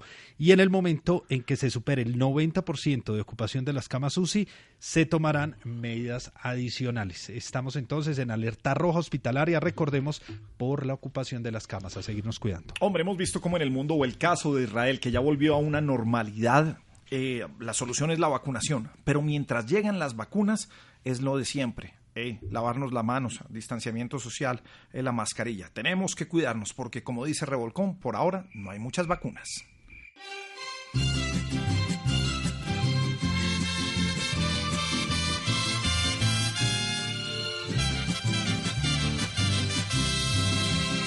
Monopolios tenemos de vacunas unos cuantos hoy las logran comprar y otros sufrimos la pena esperando las migajas que logran dejar. Nos las mandan tan solo a cuentagotas, las patentes no quieren liberar para poderlas también fabricar, regarlas a todo el mundo poder vacunar. La vacuna une a más de un doctor. La vacuna con carta piden favor la vacuna, que la repartan mejor. La vacuna no es para el mejor postor. Hoy los gringos con gran cantidad gozan. Para soltarlas los tienen que chuzar y hay que unirnos con muy buena fe para ver si controlamos este virus cruel. Para ver si controlamos este virus cruel. El Banco Caja Social, el banco amigo de los colombianos, presenta en la Luciérnaga un buen amigo. Maleja, un buen amigo, ¿quién es? Pues un buen amigo, Gabriel, el que necesitan más de 2.000 personas que están varadas en la frontera entre Colombia y Panamá. El Servicio Nacional de Fronteras panameño alertó sobre esta crisis migratoria en el tapón del Darién. Hay organizaciones criminales que engañan a estos migrantes arriesgando su vida en una travesía de cinco días a través de la selva del Darién. Esta es una situación de hace muchos, muchos años, pero ahora se está subrayando porque este paso ilegal, que es el más peligroso de toda América Latina por esta vegetación y los ríos y que además ha causado muchas muertes y desapariciones, pues eh, es hoy materia de preocupación de esta agencia panameña. Auriel Ortega ha denunciado además que hay menores de edad sin acompañantes que llegan allí a un pequeño poblado, se llama el Bajo Chiquito en Panamá, a bordo de embarcaciones rústicas a través de un río. Un buen amigo para todos estos migrantes entonces. Melqui, buen amigo, ¿quién? Buen amigo, luchar contra la corrupción, Gabriel, como lo hace la DIAN, que ha detectado a través de avanzadas técnicas de analítica que aplica en procesos de fiscalización a 506 empresas a nivel nacional como proveedores ficticios por venta de facturas que corresponden a operaciones simuladas y ha iniciado las acciones penales que corresponden en estos casos ante la Fiscalía. Las denuncias se instauraron contra compradores de costos y gastos simulados, es decir, falsos, que con esta práctica buscan bajar sus impuestos sobre la renta y complementarios eh, el impuesto al valor agregado IVA, que en el caso del IVA no solo constituye evasión, sino que se incurre en peculado y está castigado penalmente. Igualmente, la DIAN ha dicho que 850 sociedades comerciales en Bogotá que no atendieron el llamado oportuno de la DIAN para subsanar voluntariamente esas irregularidades, se ha iniciado un proceso de investigación y formalización contra ellas con el fin de recuperar tanto la plata como adelantar los procesos penales para que en este caso se apliquen los castigos correspondientes. Buen amigo Alejandro Santos que desde hoy nos acompaña aquí en La Luciérnaga en Caracol Radio. Alejandro, hagamos análisis. Hablemos del vecindario, el extremo político y el populismo en Latinoamérica. Pues sí, eh, realmente, como lo hemos visto en los últimos días, pues la lucha por el poder en América Latina se ha convertido en una batalla entre los extremos de la izquierda y de la derecha, y también diría yo una batalla entre el pasado y el presente. Y la verdad es el, el, panorama, el panorama, es eh, realmente desconsolador. Pues en, en, Ecuador la elección presidencial fue entre el candidato de Rafael Correa, Andrés Arauz, y el candidato de la derecha, Guillermo Lazo dos visiones totalmente antagónicas de país, donde ganó finalmente Lazo después de su tercer intento. Y ahora como presidente, que hay que decir, eh, se va a reunir mañana con el presidente Duque, Lazo tendrá que gobernar con un Congreso mayoritariamente de izquierda. Pero quizá ese sea el país más menos complicado realmente, pues esta victoria. En Perú la cosa está al rojo vivo. La segunda vuelta quedó entre dos extremos recalcitrantes, el de la izquierda radical con el líder campesino Pedro Castillo y la candidata de la derecha radical Keiko Fujimori, que es investigada por corrupción en el escándalo de Odebrecht y es hija de Alberto Fujimori, quien fue condenado a más de 20 años de cárcel. Muchos analistas, por ejemplo, han dicho que mm, los peruanos tristemente van a tener que escoger entre el cólera y el cáncer. De ese tamaño ha sido la cosa. Y nadie anticipó este escenario y lo que es claro es que es un rechazo eh, muy contundente de los peruanos contra su clase política, eh, donde si uno ve lo que ha sucedido los últimos, desde 1980, de los 10 presidentes que ha tenido Perú, eh, digamos, después de la dictadura en el 80, 7 fueron condenados o están subyudice. Imagínense pues, ese rechazo a la política tradicional. En Argentina, pues volvió al poder hace un par de años con Cristina Kirchner eh, eh, como vicepresidente, con su fórmula eh, presidencial de Alberto Fernández, y ahí también volvió a la izquierda. En Bolivia ganó la presidencia el candidato de Evo Morales, Luis Arce. Evo, que estaba en el exilio y no podía volver al país, ahora recibido en hombros. Y la expresidenta de Bolivia, enemiga política de Evo, ahora está en detención preventiva acusada de golpe de Estado. Y en Brasil la campaña que se avecina va a estar para alquilar el balcón y, no va a ser menos dramática de lo que estamos viendo. Estará ni más ni menos que entre Bolsonaro y Lula da Silva, quien regresa a la política después de estar preso y ser absuelto por la justicia. Y pues nuevamente va a ser un nuevo pulso político entre dos extremos y entre el pasado y el presente. ¿Qué tan lejos estamos en Colombia de lo que pasa en la región? Pues Difícil saberlo hoy, pues la elección en, nuestro país todavía está muy lejos, falta más de un año y hoy en política todo puede pasar y todo se define en el último mes y medio. Lo cierto es que los extremos de Uribe y de Petro se necesitan para sofocar el centro y por eso el centro y sus candidatos tienen que saber jugar en esta nueva dinámica de una política polarizante. Y en eso, pues yo creo que ojalá Colombia, que ha sido la excepción en América Latina para muchos temas, en este caso no siga la senda del populismo y los extremos que se está tomando América Latina. Maleja, volvemos con el caso de Perú, que como decía Alejandro, pues están hablando entre escoger entre el cólera y el cáncer. Mario Vargas Llosa, el Nobel, pues se ha pronunciado después de mucho tiempo de mantenerse cerca y lejos de la política peruana, pues ha dicho que respalda a Keiko Fujimori. Después de dos décadas de apoyar a los candidatos que se enfrentaron al Fujimorismo, Eh, ahora Vargas Llosa sale eh, a, apoyarla. Y ha llamado mucho la atención en los medios peruanos, por supuesto porque cada vez que Mario Vargas Llosa pues, se pronuncia en política tiene que eh, explicar, explicar de qué se trata este apoyo. Dice, naturalmente, dice Vargas Llosa, no quisiera que fuera presidenta porque Keiko es la hija de un asesino y de un ladrón pero después se comenta que ante el riesgo que mencionaba Alejandro de Pedro Castillo, que tendría, según las palabras de, de Vargas Llosa, todas las características de una sociedad comunista, habría que votar por Keiko Fujimori. Un detalle de esa pelea política que hay allí en Perú y eh, otra mirada de América Latina. América Latina no pasa la página, fue un titular del país durante este fin de semana. ¿Y a qué se refiere? A que no nos ponemos de acuerdo para avanzar en la desigualdad. Bueno, aquí en La Lucierna también tenemos que escoger a veces. Por fin, por fin, por fin entre lo bueno y lo brillante. Aquí, la diferencia es que aquí escogemos entre lo bueno y lo brillante, entre risa loca y siempre. Sí, risa. ¿Cierto, risa? Sí, sí, Claro, patrón, así es. Me, me, temo que estamos como Perú. Melquisedec. Me temo que estamos como Perú.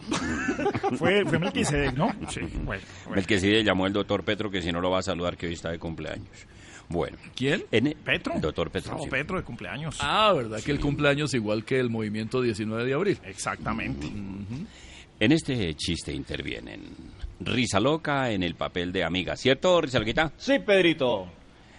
El Muelón Sánchez, la primera voz de la radio en Colombia. Los deportes bueno, Pedro. En el papel de otra amiga, ¿cierto, Mueloncito? Sí, Pedrito. Pero va a hablar como la suegra. Claro, y este bueno. amigo de ustedes en el papel de otra amiga. Supervisión Alejandro Santos. ¿Listo, don Alejandro, para supervisar? Listo, Pedro. Listo. Gracias. ya entró.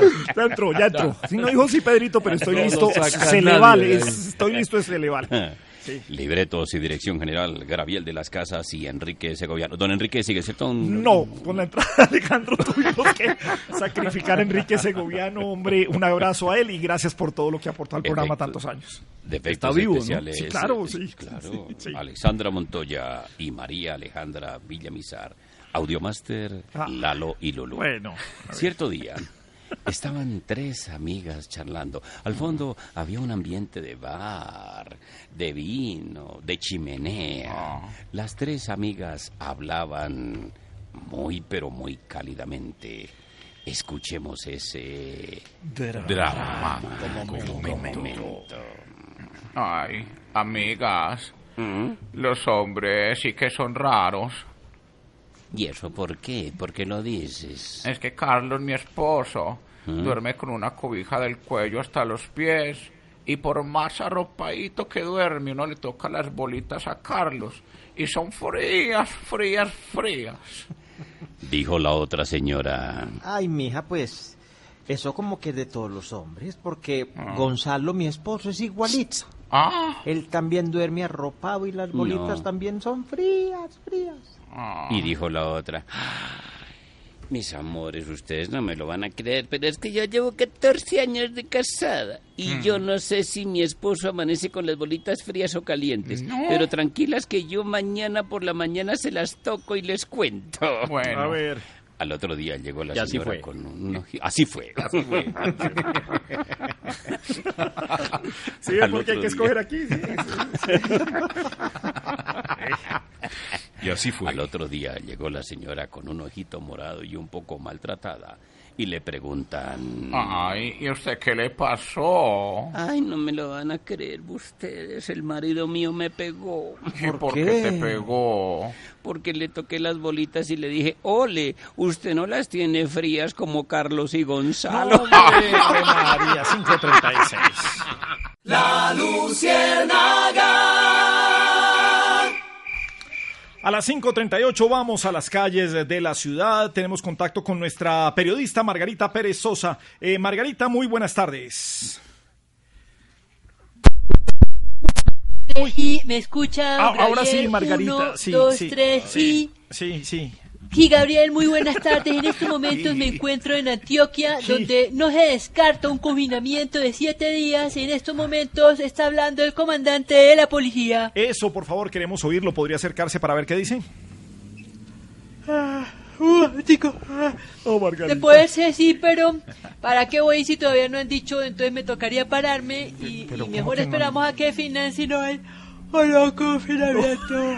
Lo que sí les puedo asegurar es que parte de la ciudadanía apoya esta medida dado que en los últimos días se han presentado muchos casos. Sin embargo, algunos comerciantes también se están manifestando. Acaba de bostezar para adentro Alejandro Santos aquí en la mesa. Lo viste. ¿Qué?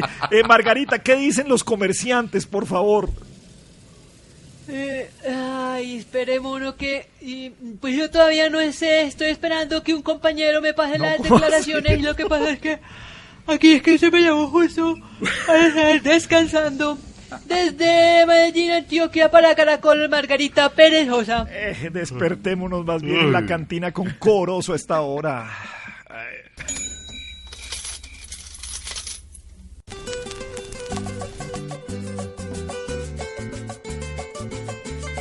Jupa, jupa. Aquí sobre minería y ecología el rollo cómo va. Que me responda el panita que sobre este tema muy dateado está. Yo soy Corozo. Corozo soy yo, Nací en Granada. y aquí mando yo. Pues Panita Corozo, un debate que sigue y que parece nunca acabar. La delimitación del páramo de Santurbán, un tema del que se lleva hablando años. Se han presentado delimitaciones, se han presentado borradores, se han hecho convocatorias con las comunidades, se han hecho consultas previas. Y al sol de hoy, pasados varios gobiernos, aún no se entrega esa delimitación. Hay una compañía minera, Minesa, que ha presentado un nuevo estudio ambiental donde espera que le den nuevas licencias ambientales precisamente para la explotación en torno al páramo. Sin embargo, pues por supuesto, organizaciones sociales están poniendo nuevos recursos y medidas legales que están buscando que se detenga no solamente este nuevo estudio, sino que se entregue finalmente esa delimitación del páramo de Santurbán y se diga exactamente cuáles son entonces las eh, líneas donde se puede realizar minería y cuáles son las que debe existir la protección ambiental. Hasta ahora el Ministerio de Ambiente aún no se pronuncia y no entrega entonces el documento y la resolución definitiva de este problema.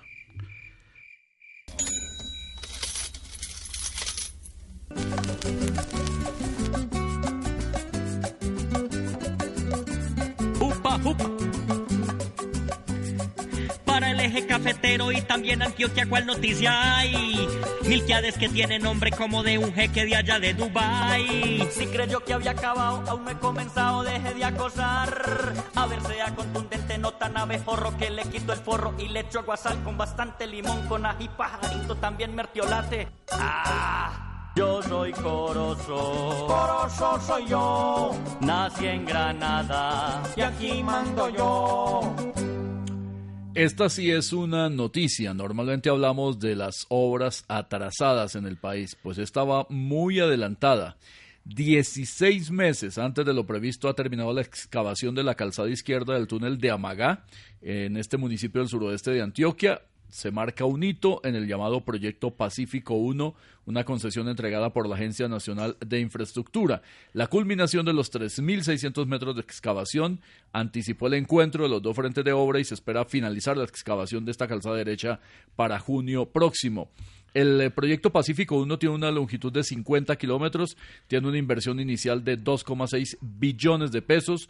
Ahí se van a construir 59 puentes, entre otros, tres intercambiadores a desnivel, eh, también 32 kilómetros de construcción de doble calzada y dos túneles, entre otros, el de Amagá. Se trabaja en cuatro unidades funcionales para esta obra que, reiteramos, constituye una gran noticia porque adelantaron en 16 meses el plan de la, eh, del encuentro de los dos extremos de este túnel. Ana Luciérnaga vino, risa loca trabajar. Arriba rating, señor, no nos vaya a hacer llorar. Arriba rating. Eso, sí. Sí, para variar, pues. Sí, para- sí. para más- Eso, lúzcase hoy, sí. Sí. No, no me meta presión, patrón, que eso no es fácil prácticamente.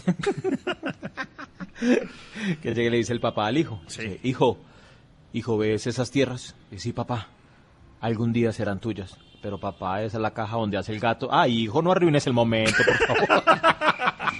La Luciérnaga.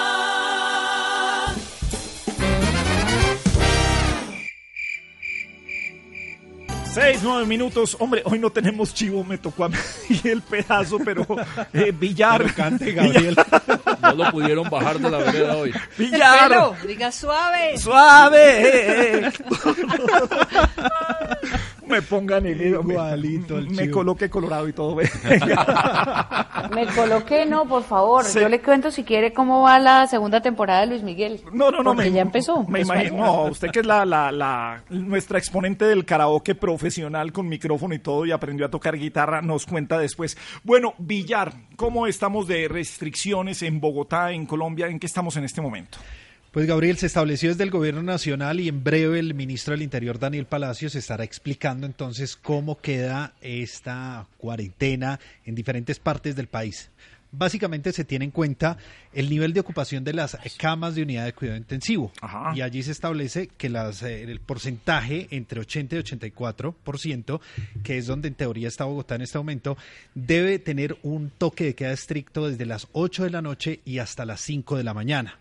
Si la ocupación es eh, superior a esta 85%, deberá ser desde la media, desde las 6 de la tarde, más bien. La hora se corre. La hora eh, se corre en este punto y es allí donde empieza pues la complejidad por lo que siempre hemos hablado, la situación con los comerciantes y demás. Pero en Bogotá, recuerde Gabriel, que cada alcalde tiene la potestad o no de acoger el decreto del gobierno, pues se sentaron a hablar con la alcaldesa Claudia López y lo que establecieron para Bogotá es lo siguiente. Si bien el toque de queda será desde las 8 de la noche, no será hasta las 5 de la mañana, como lo dice la circular nacional, será hasta las 4 de la mañana. Lo que De- ¿Desde cuándo? Desde mañana. Mañana a las 8 de la noche empieza la restricción en Bogotá hasta las 4 de la mañana. ¿Qué es lo que pasa con Bogotá, Gabriel? Que la ciudad y específicamente Bogotá tiene una dinámica diferente. Generalmente aquí madrugamos un poco más, la ciudad se activa un poco más temprano y es por esto que el objetivo es que la gente pueda salir desde las 4 de la mañana. Esta restricción aplica eh, por dos semanas. Ahora, el fin de semana, ¿qué va a pasar? El viernes, sábado y domingo es una cuarentena estricta. Entonces, desde la medianoche del jueves hasta el lunes a las 4 de la mañana, Bogotá está igualito que este fin de semana que pasó Gabriel, cerrados con cuarentena estricta. Ahora, ¿qué va a pasar con el pico y cédula? Sigue, el pico y cédula sigue cuáles días, los días que están habilitados, es decir, de lunes a jueves.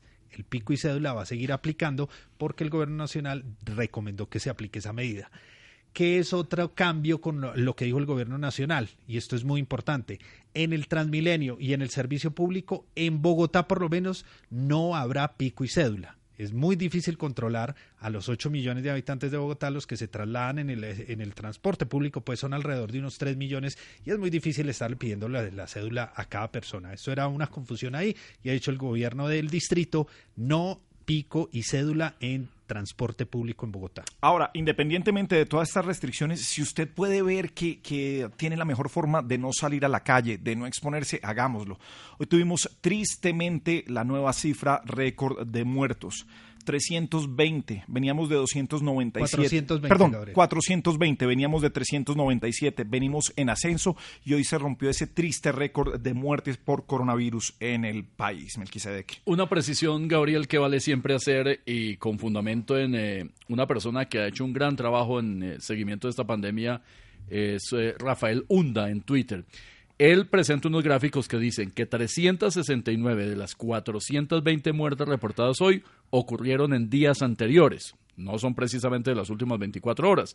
Fueron 177 ayer, 42 el sábado y 50 el viernes. Sí, pero a lo las que otras de días pasados, de manera que lo que siempre habrá que decir es las que se reportaron hoy, pero no precisamente porque hayan ocurrido en las últimas 24 horas. Bien lo dice Villar siempre que las explica, pero ese mismo promedio viene en aumento. O sea que al final eso es lo que tenemos que enfrentar, ese aumento del promedio. Gabriel, mire este indicador. Solamente ayer en Bogotá se aumentó en 4% la ocupación de las camas UCI en Bogotá. Y por eso dice la alcaldesa de Bogotá, si en un solo día pasó esto, lo que viene es muy difícil. Y Bogotá está en el riesgo de hacer lo que está haciendo en este momento Medellín, y es el denominado triage ético, donde los médicos están escogiendo, de acuerdo con los criterios eh, que ellos han establecido, quién entra a una unidad de cuidado intensivo y quién definitivamente se va a recuperar a su casa con un tratamiento. Señores, Dios nos libre de eso, pero somos nosotros mismos los que tenemos que llegar a ese autocuidado. 614, vámonos a Boyacá.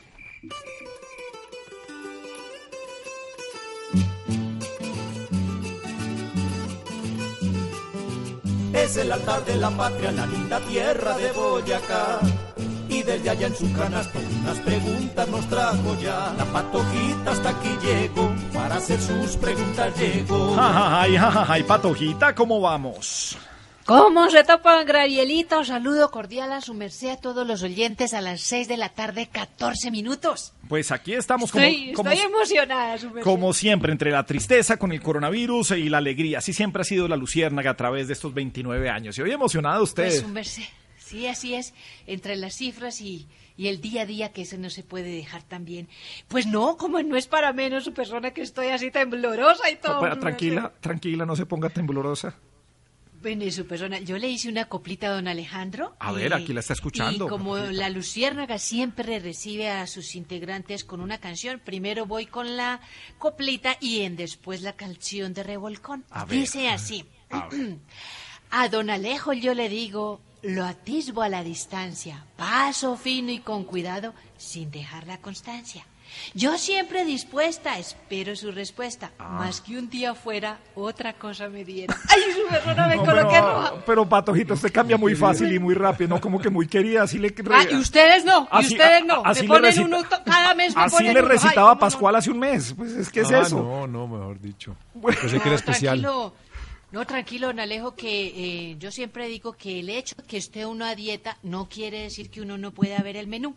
Bueno, ¿sabe qué, señora? Entonces ruede esa canción de Revolcón, a ver qué tal es.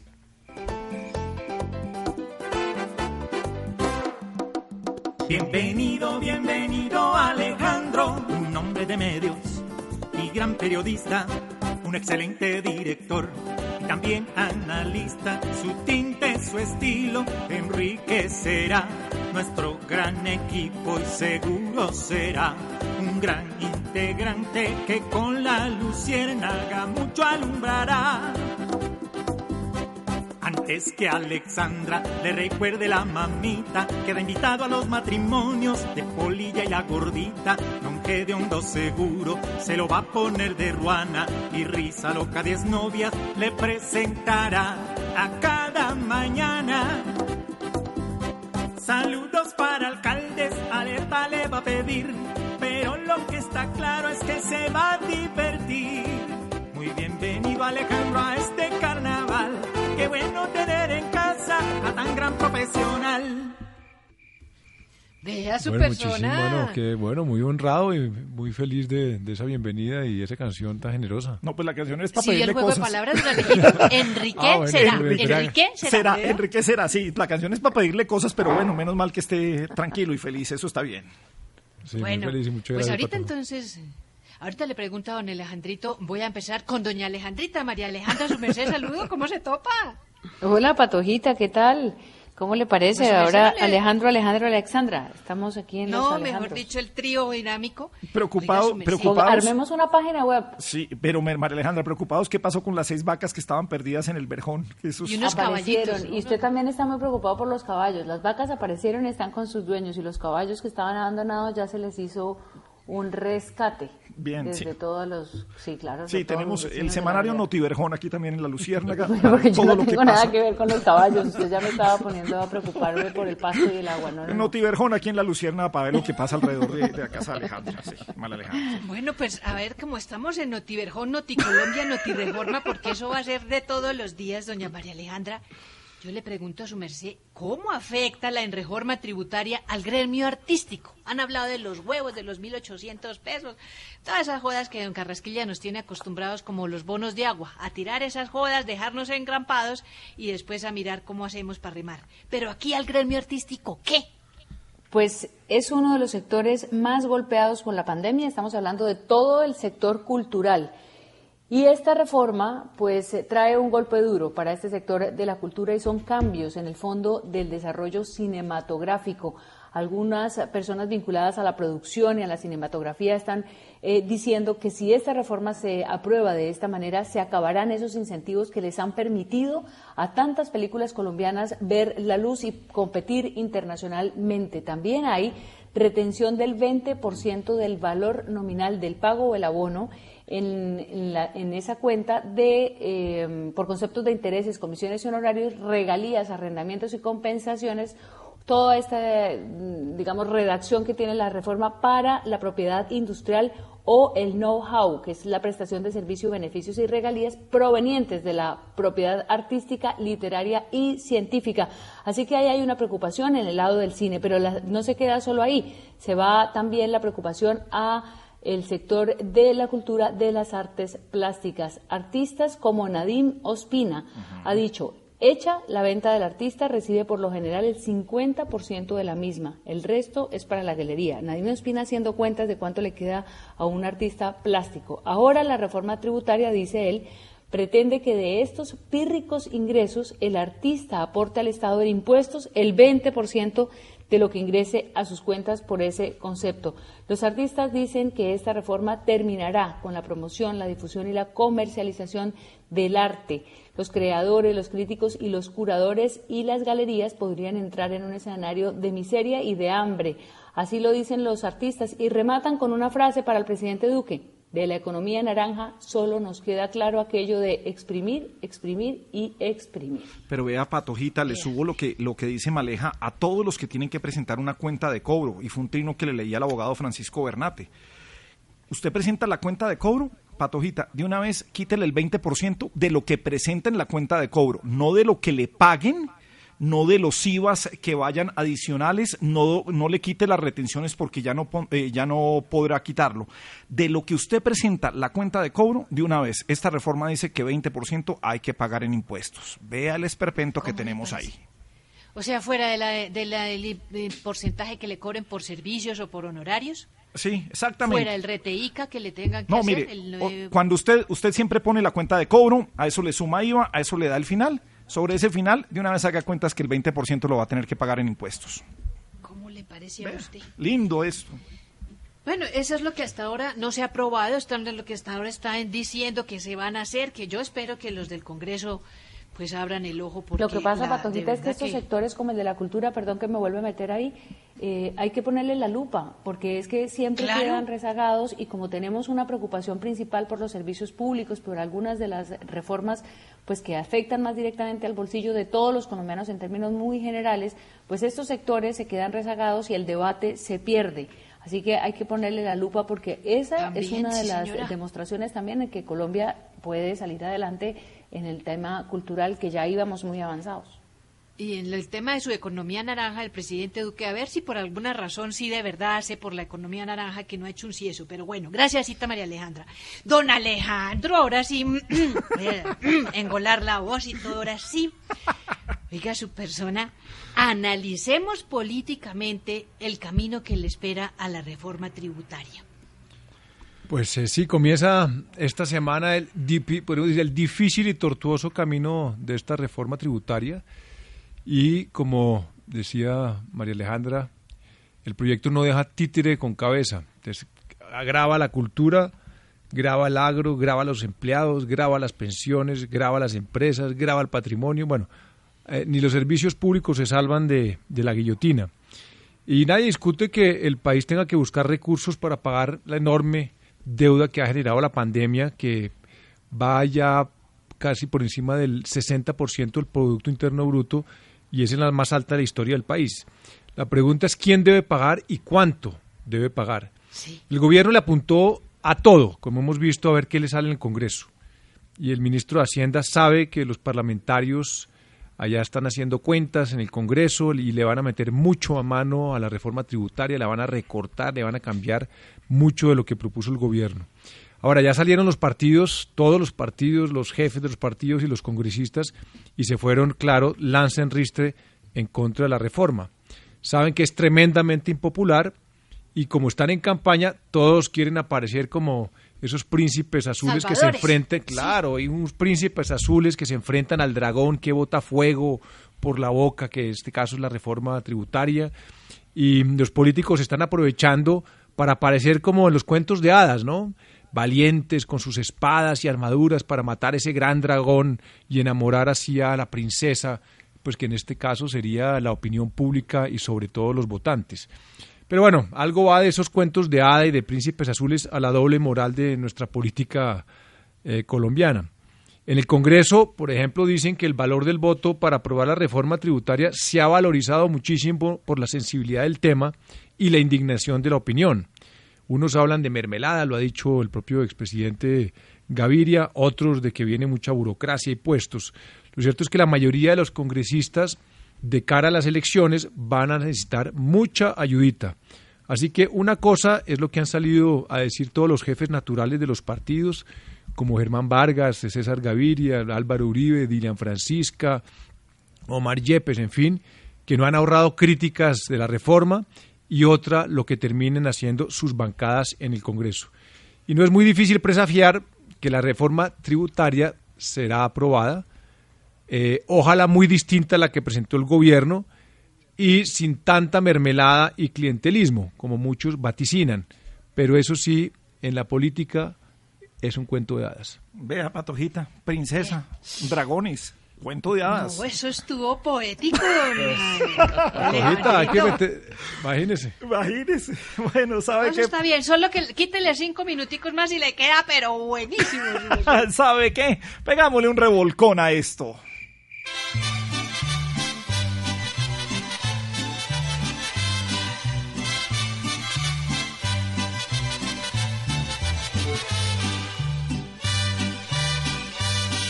La reforma tributaria será clavada masiva.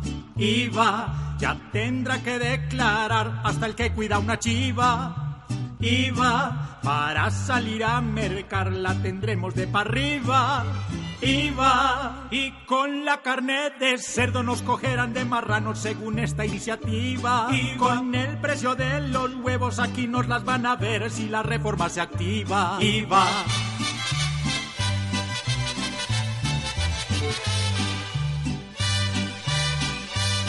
Con el alza en la energía, habrá encalambrada furtiva.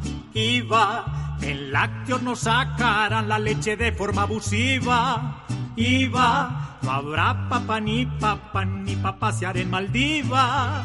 IVA, con alza en las funerarias nos van a enterrar a todos, morirse más desmotiva. IVA, IVA a viajar a pasear, iba a mercar y a comer, pero no me dejo el IVA. IVA, IVA, IVA. En el Banco Caja Social hacemos posible su sueño de vivienda propia ampliando el beneficio de la tasa de interés por toda la vigencia del crédito. El Banco Amigo presenta en la Luciérnaga una buena noticia. Maleja, buena noticia, ¿cuál es? Pues una buena noticia para los que quieren conocer cada día más detalles sobre el enfrentamiento entre el grupo empresarial antioqueño y el alcalde de Medellín, Daniel Quintero. Quintero dio una entrevista durante el fin de semana y dijo que el grupo antioqueño estaba apoyado por el uribismo y el fajardismo y que recibían recursos organizados y coordinados, que eran un grupo político, unas afirmaciones que eh, reunieron en un solo día una respuesta del presidente del grupo Argos, Jorge Mario Velázquez, que emitió una carta a todos los colaboradores del grupo empresarial, rechazó estas eh, falsas declaraciones del alcalde, según él, y también se pronunció el presidente del grupo Nutresa, Carlos Ignacio Gallego. Dijo que esto era desinformación y que había mentiras que afectaban la confianza y que esta confianza es necesaria para establecer relaciones de cooperación. También habló el presidente del grupo Sura, eh, refiriéndose a sus empleados y dice también que eh, este, esta postura del alcalde pues lo único que hace es debilitar la confianza y el trabajo unido en Medellín. Así que está prendido. Hacía unos días hablábamos muy seguido de esta controversia que hay en la capital antioqueña, entonces hay que continuar con la lupa en el grupo antioqueño y el alcalde de Medellín. Melqui, buena noticia, ¿cuál? Muy buena noticia la que tiene el mundo y es que ya tenemos un país que declara la libertad del COVID. Eh, Israel, gracias a ser el líder mundial en vacunación, a partir de esta fecha ha determinado que en sitios públicos la gente al aire libre no tendrá la obligación de ponerse tapabocas. Se pudieron quitar la mascarilla miles y miles de personas hoy en las calles de Israel, en Tel Aviv y en demás ciudades, con el eh, argumento, por supuesto, de un proceso de vacunación que ha sido modelo en todo el planeta y que además deja el enorme mensaje de que la vacunación es la salida, de que la vacunación es efectiva, de que la vacunación ha disminuido dramáticamente, casi a cero, los casos de muertes, los casos de hospitalización, muy pocos contagios en Israel, de manera que ese es el gran ejemplo para el resto del planeta y sobre todo para aquellas personas que siguen dudando de la efectividad, de la garantía y de la seguridad de las vacunas. Y buena noticia siempre será esto. Por fin, por fin, llegó Don Gediondo acá. Y quién sabe en su mochila qué cosa nos traerá. Ay. Sintonía total, don Gravielito. Ay, eh, en otras épocas decían, este es mucho atembao, que no prendió el micrófono. pero en otras épocas. Es que no. se me fue el control. Bueno. Le decía a don Gravierito y don Alejandrito que sintonía total. Muchas gracias a todos los oyentes a nivel nacional e internacional por la sintonía con la Luciérnaga. Por ejemplo, Sombreros el Guamo saluda y felicita a don Alejandro A ver, Santos. a ver, Pedro. Sí. sí, señor. Eh, Pelucas el chimpancé saluda y felicita a Alejandro Santos con Pedro. motivo de su llegada aquí. a- Pedro. Ajá. Huevería Carrasquilla saluda y felicita al señor Alejandro Santos. No, Alejandro, Alejandro se queda callado, güey, no se mueve, no se inmuta, se queda tranquilo ahí. No, no le, no le sigue el juego, Alejandro, usted tranquilo, quieto ahí. No. Eh, y le informa a su propietario que tiene los huevos a 1800. Bueno, la docena, la docena, sí. La docena, sí, Eso, señor. Cajones Don Melco, saluda y felicita a, don Alejandro Santos y le da un- una próspera bienvenida a, a la luciérgana de Caracol. Sí. Fabricantes de calzado del Restrepo saludan y felicitan a Gabriel de las Casas y a, y a Alejandro Santos con motivo de la llegada. Bueno, sí. hablando de trabajos, don Gabrielito y queridos oyentes de la Luciérnaga, un muchacho Ajá. publicó un aviso en el periódico, pues en medio del desespero de la situación que tenía el muchacho. Eh, el aviso decía, hace cinco años que estoy desempleado y subsistiendo gracias a mi mamá, que por suerte tiene dos trabajos, pero en realidad es que hoy no nos alcanza el dinero. Así que si saben de algo me avisan. Tiene que ser por la noche, que es el único turno que le queda a mi mamá. La Luciérnaga. Gabriel de las Casas es Caracol Radio. Sigue la Luciérnaga en Caracol, nos vamos a nuestras redes sociales. Dana García y los Trinos, a ver qué nos dicen hoy. De lo que sucede en Twitter, les traemos lo mejor. Hola Gabriel y oyentes de la Luciérnaga. Hoy en nuestra sección de Trino les traigo los más sonados por estos días.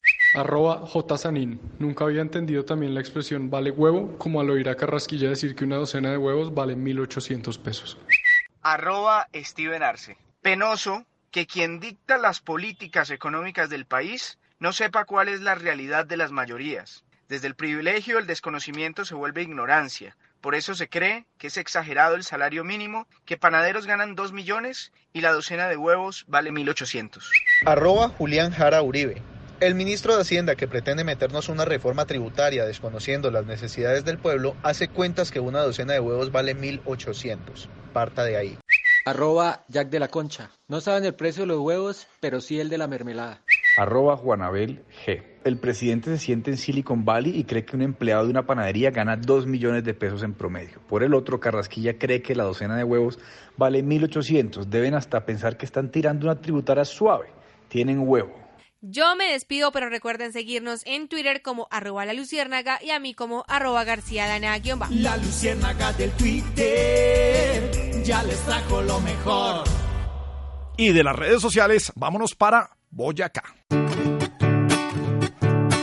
Viene de Sutamarchán, humeando entre el sosto. Hacernos unas preguntas el hermano Don las preguntas de Don Ariosto en este lunes, aquí desde Sutamarchán, el mejor clima del mundo. Y la bienvenida también a Don Alejandrito. ¡Ay, señor! Primero las damas, señorita Maleja, póngale pues cuidado y dice... Al fin que dijo la corte sobre las jubilaciones, maleja usted que le faltan muy poquitas estaciones. y pues cuatro. Así es, la Corte Constitucional estudió una demanda en sala plena al artículo 21 de la Ley 100.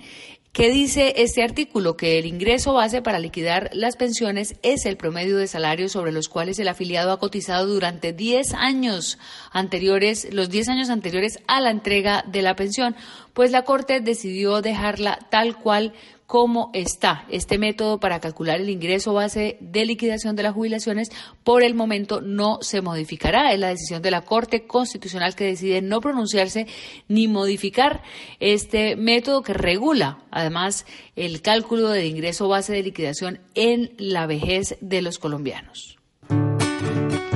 Y ahora la pregunta es para el maestro de Maestro, Maestro el burro antes de cogerlo con la mano. Más berraco el colibrí que lo mete volando. En la guitarra el maestro Chalo Álvarez. El Alejandro Santos de la música. Y póngale pues cuidado y dice... Ya cuál importante fallo. Laboral se conoció. Mercades que La Corte Suprema de Justicia le ha dado la razón a un hombre que fue despedido de la compañía privada en la que trabajaba con la justa causa, según la compañía, de que su cargo había sido eliminado, había sido suprimido, deberá ser indemnizado. Durante 10 años este hombre trabajó en una empresa de publicidad como gerente y lo despidieron con la justa causa, decía la empresa, de que el cargo ya no existía. El alto tribunal asegura que eso no es justa causa, entre otras razones, porque las funciones que este hombre cumplía en esa empresa las siguieron desarrollando otros empleados, por lo cual el objeto de su trabajo no había concluido con la supresión de su cargo. De esta manera, la Sala de Casación Laboral ha confirmado una decisión similar que emitió el Tribunal Superior de Cali protegiendo los derechos de este exgerente. Con todo claro en tu casa recibe más beneficios sin pagar más. Compra Triple Play con internet de 100 megas y lleva hasta 200 megas. Solo debes combinar servicios en casa con un plan postpago claro para disfrutar beneficios por siempre. Vuélvete todo claro. Llama a numeral 400 o visita nuestros puntos de venta. Con Claro puedes todo. Conoce condiciones y restricciones en claro.com.co. La Luciérnaga. Bueno, Melquisedec, ¿qué tan importante? Quizás con esta pregunta arrancamos el programa del día de hoy. ¿Qué tan importante es que un ministro de Hacienda tenga que saber cuánto vale una docena de huevos? ¿Qué tan cercano tiene que estar a la realidad de una canasta familiar básica en un país que come muchísimo huevo? Eh, ¿Cómo ve usted el tema de la docena de huevos de 1.800 pesos? Por supuesto, eso es un tema para discusiones de cafetería, para hacer memes, para eh, reírse o para burlarse del ministro en WhatsApp, pero no es el tema de fondo de la reforma tributaria, Gabriel, ni los ministros tienen que saber los ínfimos detalles de las cosas eh, que manejan. Pero una canasta familiar, es que, es que se pifió, es que la docena de huevos vale tres veces más lo que dijo el ministro. No tiene que tener un poco de sensibilidad sobre cuánto se gasta en una canasta familiar o cómo está, o tiene que ser un director del DAN el que tiene que saber eso. Las discusiones de política macroeconómica o incluso de microeconomía no se dan en esos términos, Gabriel, ni las mesas de trabajo de los ministerios o del Banco de la República o de los institutos de investigación se debaten en esos detalles eh, tan pequeños, se debaten en eh, áreas grandes, en eh, términos de mercado, en cuánto participa cada uno, cuál es el mercado que se va a grabar, etcétera, de manera que el, evidentemente pues es parte de el ejercicio diario de burlarnos o de mofarnos de los grandes funcionarios y eso por supuesto pues corresponde a la libertad absoluta que tenemos los colombianos de la opinión, pero el debate no es ese. El ministro puede ser cuestionado por muchas otras cosas y además tiene asuntos muy complejos por los cuales se le ha puesto en la picota pública, como los bonos de agua, etcétera. Pero en este caso particular de la reforma tributaria, el debate es absolutamente técnico de política fiscal y de lo que el país enfrenta. Si no resuelve esta reforma tributaria, un enorme hueco que el año próximo no solo va a afectar los programas sociales del gobierno, sino también la estabilidad económica del país. Se la tiro entonces cambiada Melquisedec. Hubiera salido mejor el ministro donde la respuesta sea yo no tengo que estar pendiente del precio del huevo y puede que no lo sea. Para eso hay un equipo que revisa esos puntos. Yo hablo de la macroeconomía y de la economía internacional y, y por ahí sale. Igual le iban a dar palo. ah, el ministro no sabe, no hace mercado. Bueno, eh, eh, por cualquier lado, además, el ministro es altamente impopular, como lo son casi todos los ministros de Hacienda. O sea, si fuera por usted, si usted fuera el director del programa, usted no hubiera hecho una canción del huevo del ministro. No, pero es que el programa es para eso por supuesto, pero me refiero a que los debates políticos y de alta economía y los debates periodísticos serios no se hacen en esos términos de nimiedades, sino en términos de la verdadera situación fiscal que tiene el país. Menos mal dijo nimiedades porque le iba a entender otra cosa. El precio del huevo para revolcón.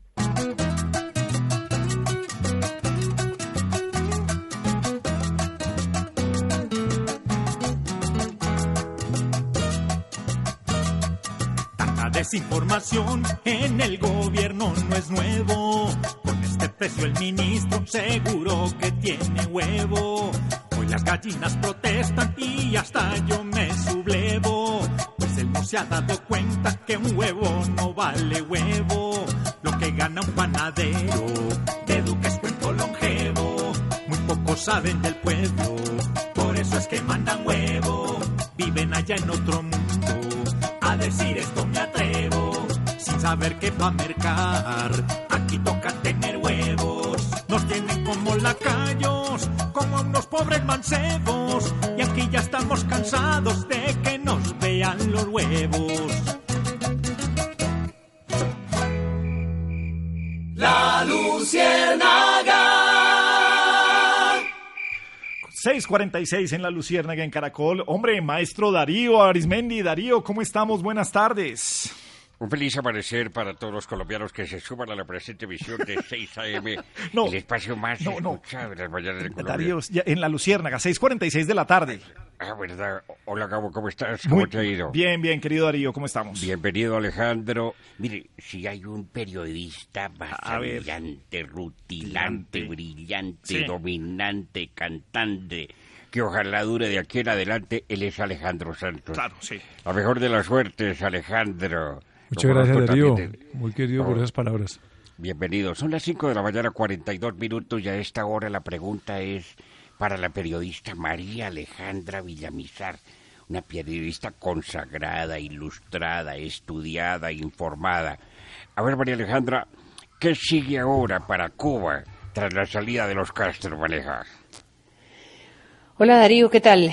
Pues eh, interesante el panorama, todo lo que pasa en Cuba importa eh, a buena parte del mundo, al ser este un régimen tan particular. Pues la salida de Raúl Castro a los 89 años da cuenta del final de una era, de la era de los Castro. Sin embargo, eh, este retiro de la Secretaría General del Partido Comunista Cubano, que es la más alta instancia, eh, digamos, que hay allí en, eh, en Cuba, pues significa una transición que algunos consideran simbólica, otros creen que puede ser un paso verdadero hacia una renovación de la isla. Lo cierto es que todo está mediado por la reacción que pueda tener Washington alrededor de esta decisión en Cuba.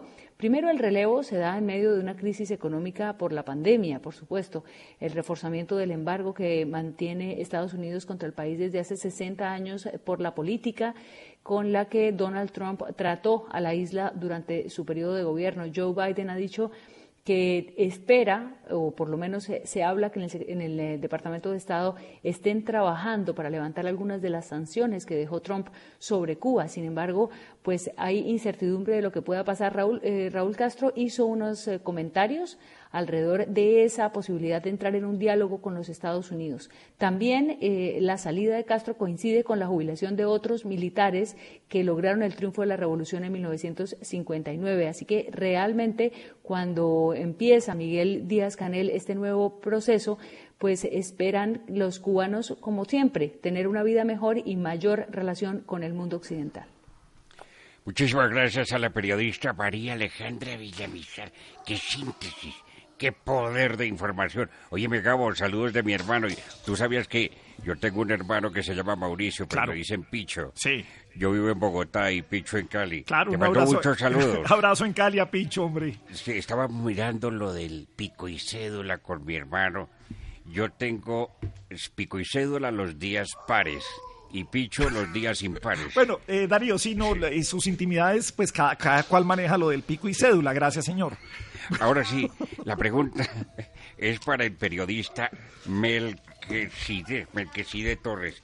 Mire, si hay un periodista atrevido, instruido, construido, bien vestido, él es Melquisede. Melco, la pregunta es la siguiente. Adelante, Darío. Gracias, Melco. Hombre, ¿De cuál hito para la humanidad estamos hablando hoy, Belko? Sí, señor. Otra noticia para la humanidad, sin duda, es eh, el eh, vuelo de apenas 40 segundos. Eh, se elevó 3 metros, hizo algunos giros y desplazamientos y luego amartizó, porque estamos hablando del helicóptero Ingenuity. no se refiere a la ingenuidad, sino al ingenio. Y esta es sin duda una enorme noticia para la historia del planeta que se compara al primer vuelo que lograron los hermanos Wright en 1903, Wilbur y Orville, cuando hicieron el primer vuelo de un avión controlado y motorizado aquí en la Tierra. Pues esta vez, hora de madrugada en Colombia y a más de 300 millones de kilómetros de este planeta, ese pequeño helicóptero de apenas 48 eh, centímetros de alto y un metro 20 centímetros de ancho, eh, adelantó con plena autonomía este vuelo sobre el planeta Marte. De manera que eso pues ha sido celebrado por todo el mundo científico y se espera, este apenas fue el primer vuelo de prueba, pero es por supuesto un hito para la humanidad y se espera que en próximas semanas se logren mayores desplazamientos para tener la posibilidad de que a través de estos vuelos de este pequeño helicóptero se pueda tener mucha más información científica del planeta Marte. Muy bien, gracias Darío, gracias Melqui. 6.51 minutos en la Lucierna. Hombre, un ejercicio para hacer con los oyentes, con los que estamos aquí en la mesa. ¿Cómo es para ustedes un día perfecto? A ver, piensen, para usted un día perfecto es levantarse a qué horas? Para usted un día perfecto es desayunar qué? Para usted un día perfecto es despertarse, esta es mejor, despertarse en dónde? Una playa de vacaciones. Para usted un día perfecto eh, tiene que ver la tecnología ahí. ¿Le gusta estar acompañado de música, de películas, de videos ilimitados? Para mí un día perfecto también es escuchar a Revolcón.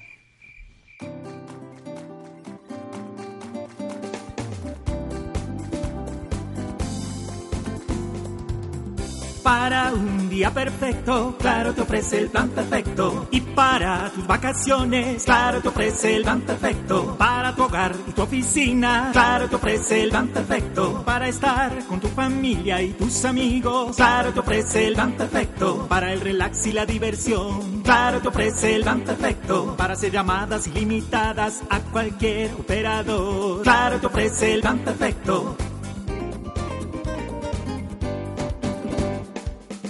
Para tener música y videos ilimitadamente. Claro te ofrece el plan perfecto para guardar datos seguros en la nube. Claro te ofrece el plan perfecto para tener redes sociales sin límite. Claro te ofrece el plan perfecto. El mejor plan es estar con Claro que siempre te ofrece el plan perfecto. La Luciérnaga.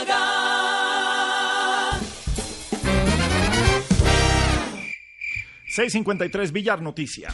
Noticia que tiene que ver con las vacunas, Gabriel, porque si nos remontamos a marzo, a la segunda semana de marzo, recuerda la promesa que hizo el gobierno nacional de que estaríamos en abril o recibiríamos unas 8 millones de vacunas aproximadamente. Pues acaban de cambiar el cronograma. Lo hizo el eh, director del DAPRE, Víctor Muñoz, que mostró el, la siguiente tabla. Ya llegaron 1.100.000 vacunas de Pfizer llegan el 21 eh, de abril 549 mil. La semana 5 de este mes de abril llegarán 551 mil, de Sinovac llegarán 500 mil el 11 de abril, luego el 27 de abril un millón y de AstraZeneca la quinta semana de abril o la primera de mayo, o sea, ahí hay 912 mil vacunas todavía sin confirmar, llegar a este número. ¿Cuántas son en total? 3.702.000 sin contar las últimas, las, de las que según el cronograma son las de COVAX, las del mecanismo COVAX. Si contamos esas 912 mil, siendo optimistas de que lleguen la quinta semana de abril, llegaríamos a 4.614.000 vacunas. Esto es un poquito lejos de la meta que tenía el gobierno nacional. Sin embargo, en ese mismo cronograma dicen que para el mes de mayo estarían llegando alrededor de unas 5, eh, entre 5 y 6 millones de vacunas, con lo que Colombia tendría para mayo 14 millones de dosis de dosis. Hay que tener en cuenta esta precisión, dosis de la vacuna de las diferentes farmacéuticas. Hombre, sobre eso vale decir que, que, entendemos los problemas que se han tenido con las vacunas, y no solamente en Colombia, en muchos países a nivel mundial. Lo que sí criticamos es cuando salimos a sacar pecho y a cantar victorias cuando no las tenemos. Esperemos que todo siga así y tengamos más colombianos vacunados. 655 en la Luciérnaga.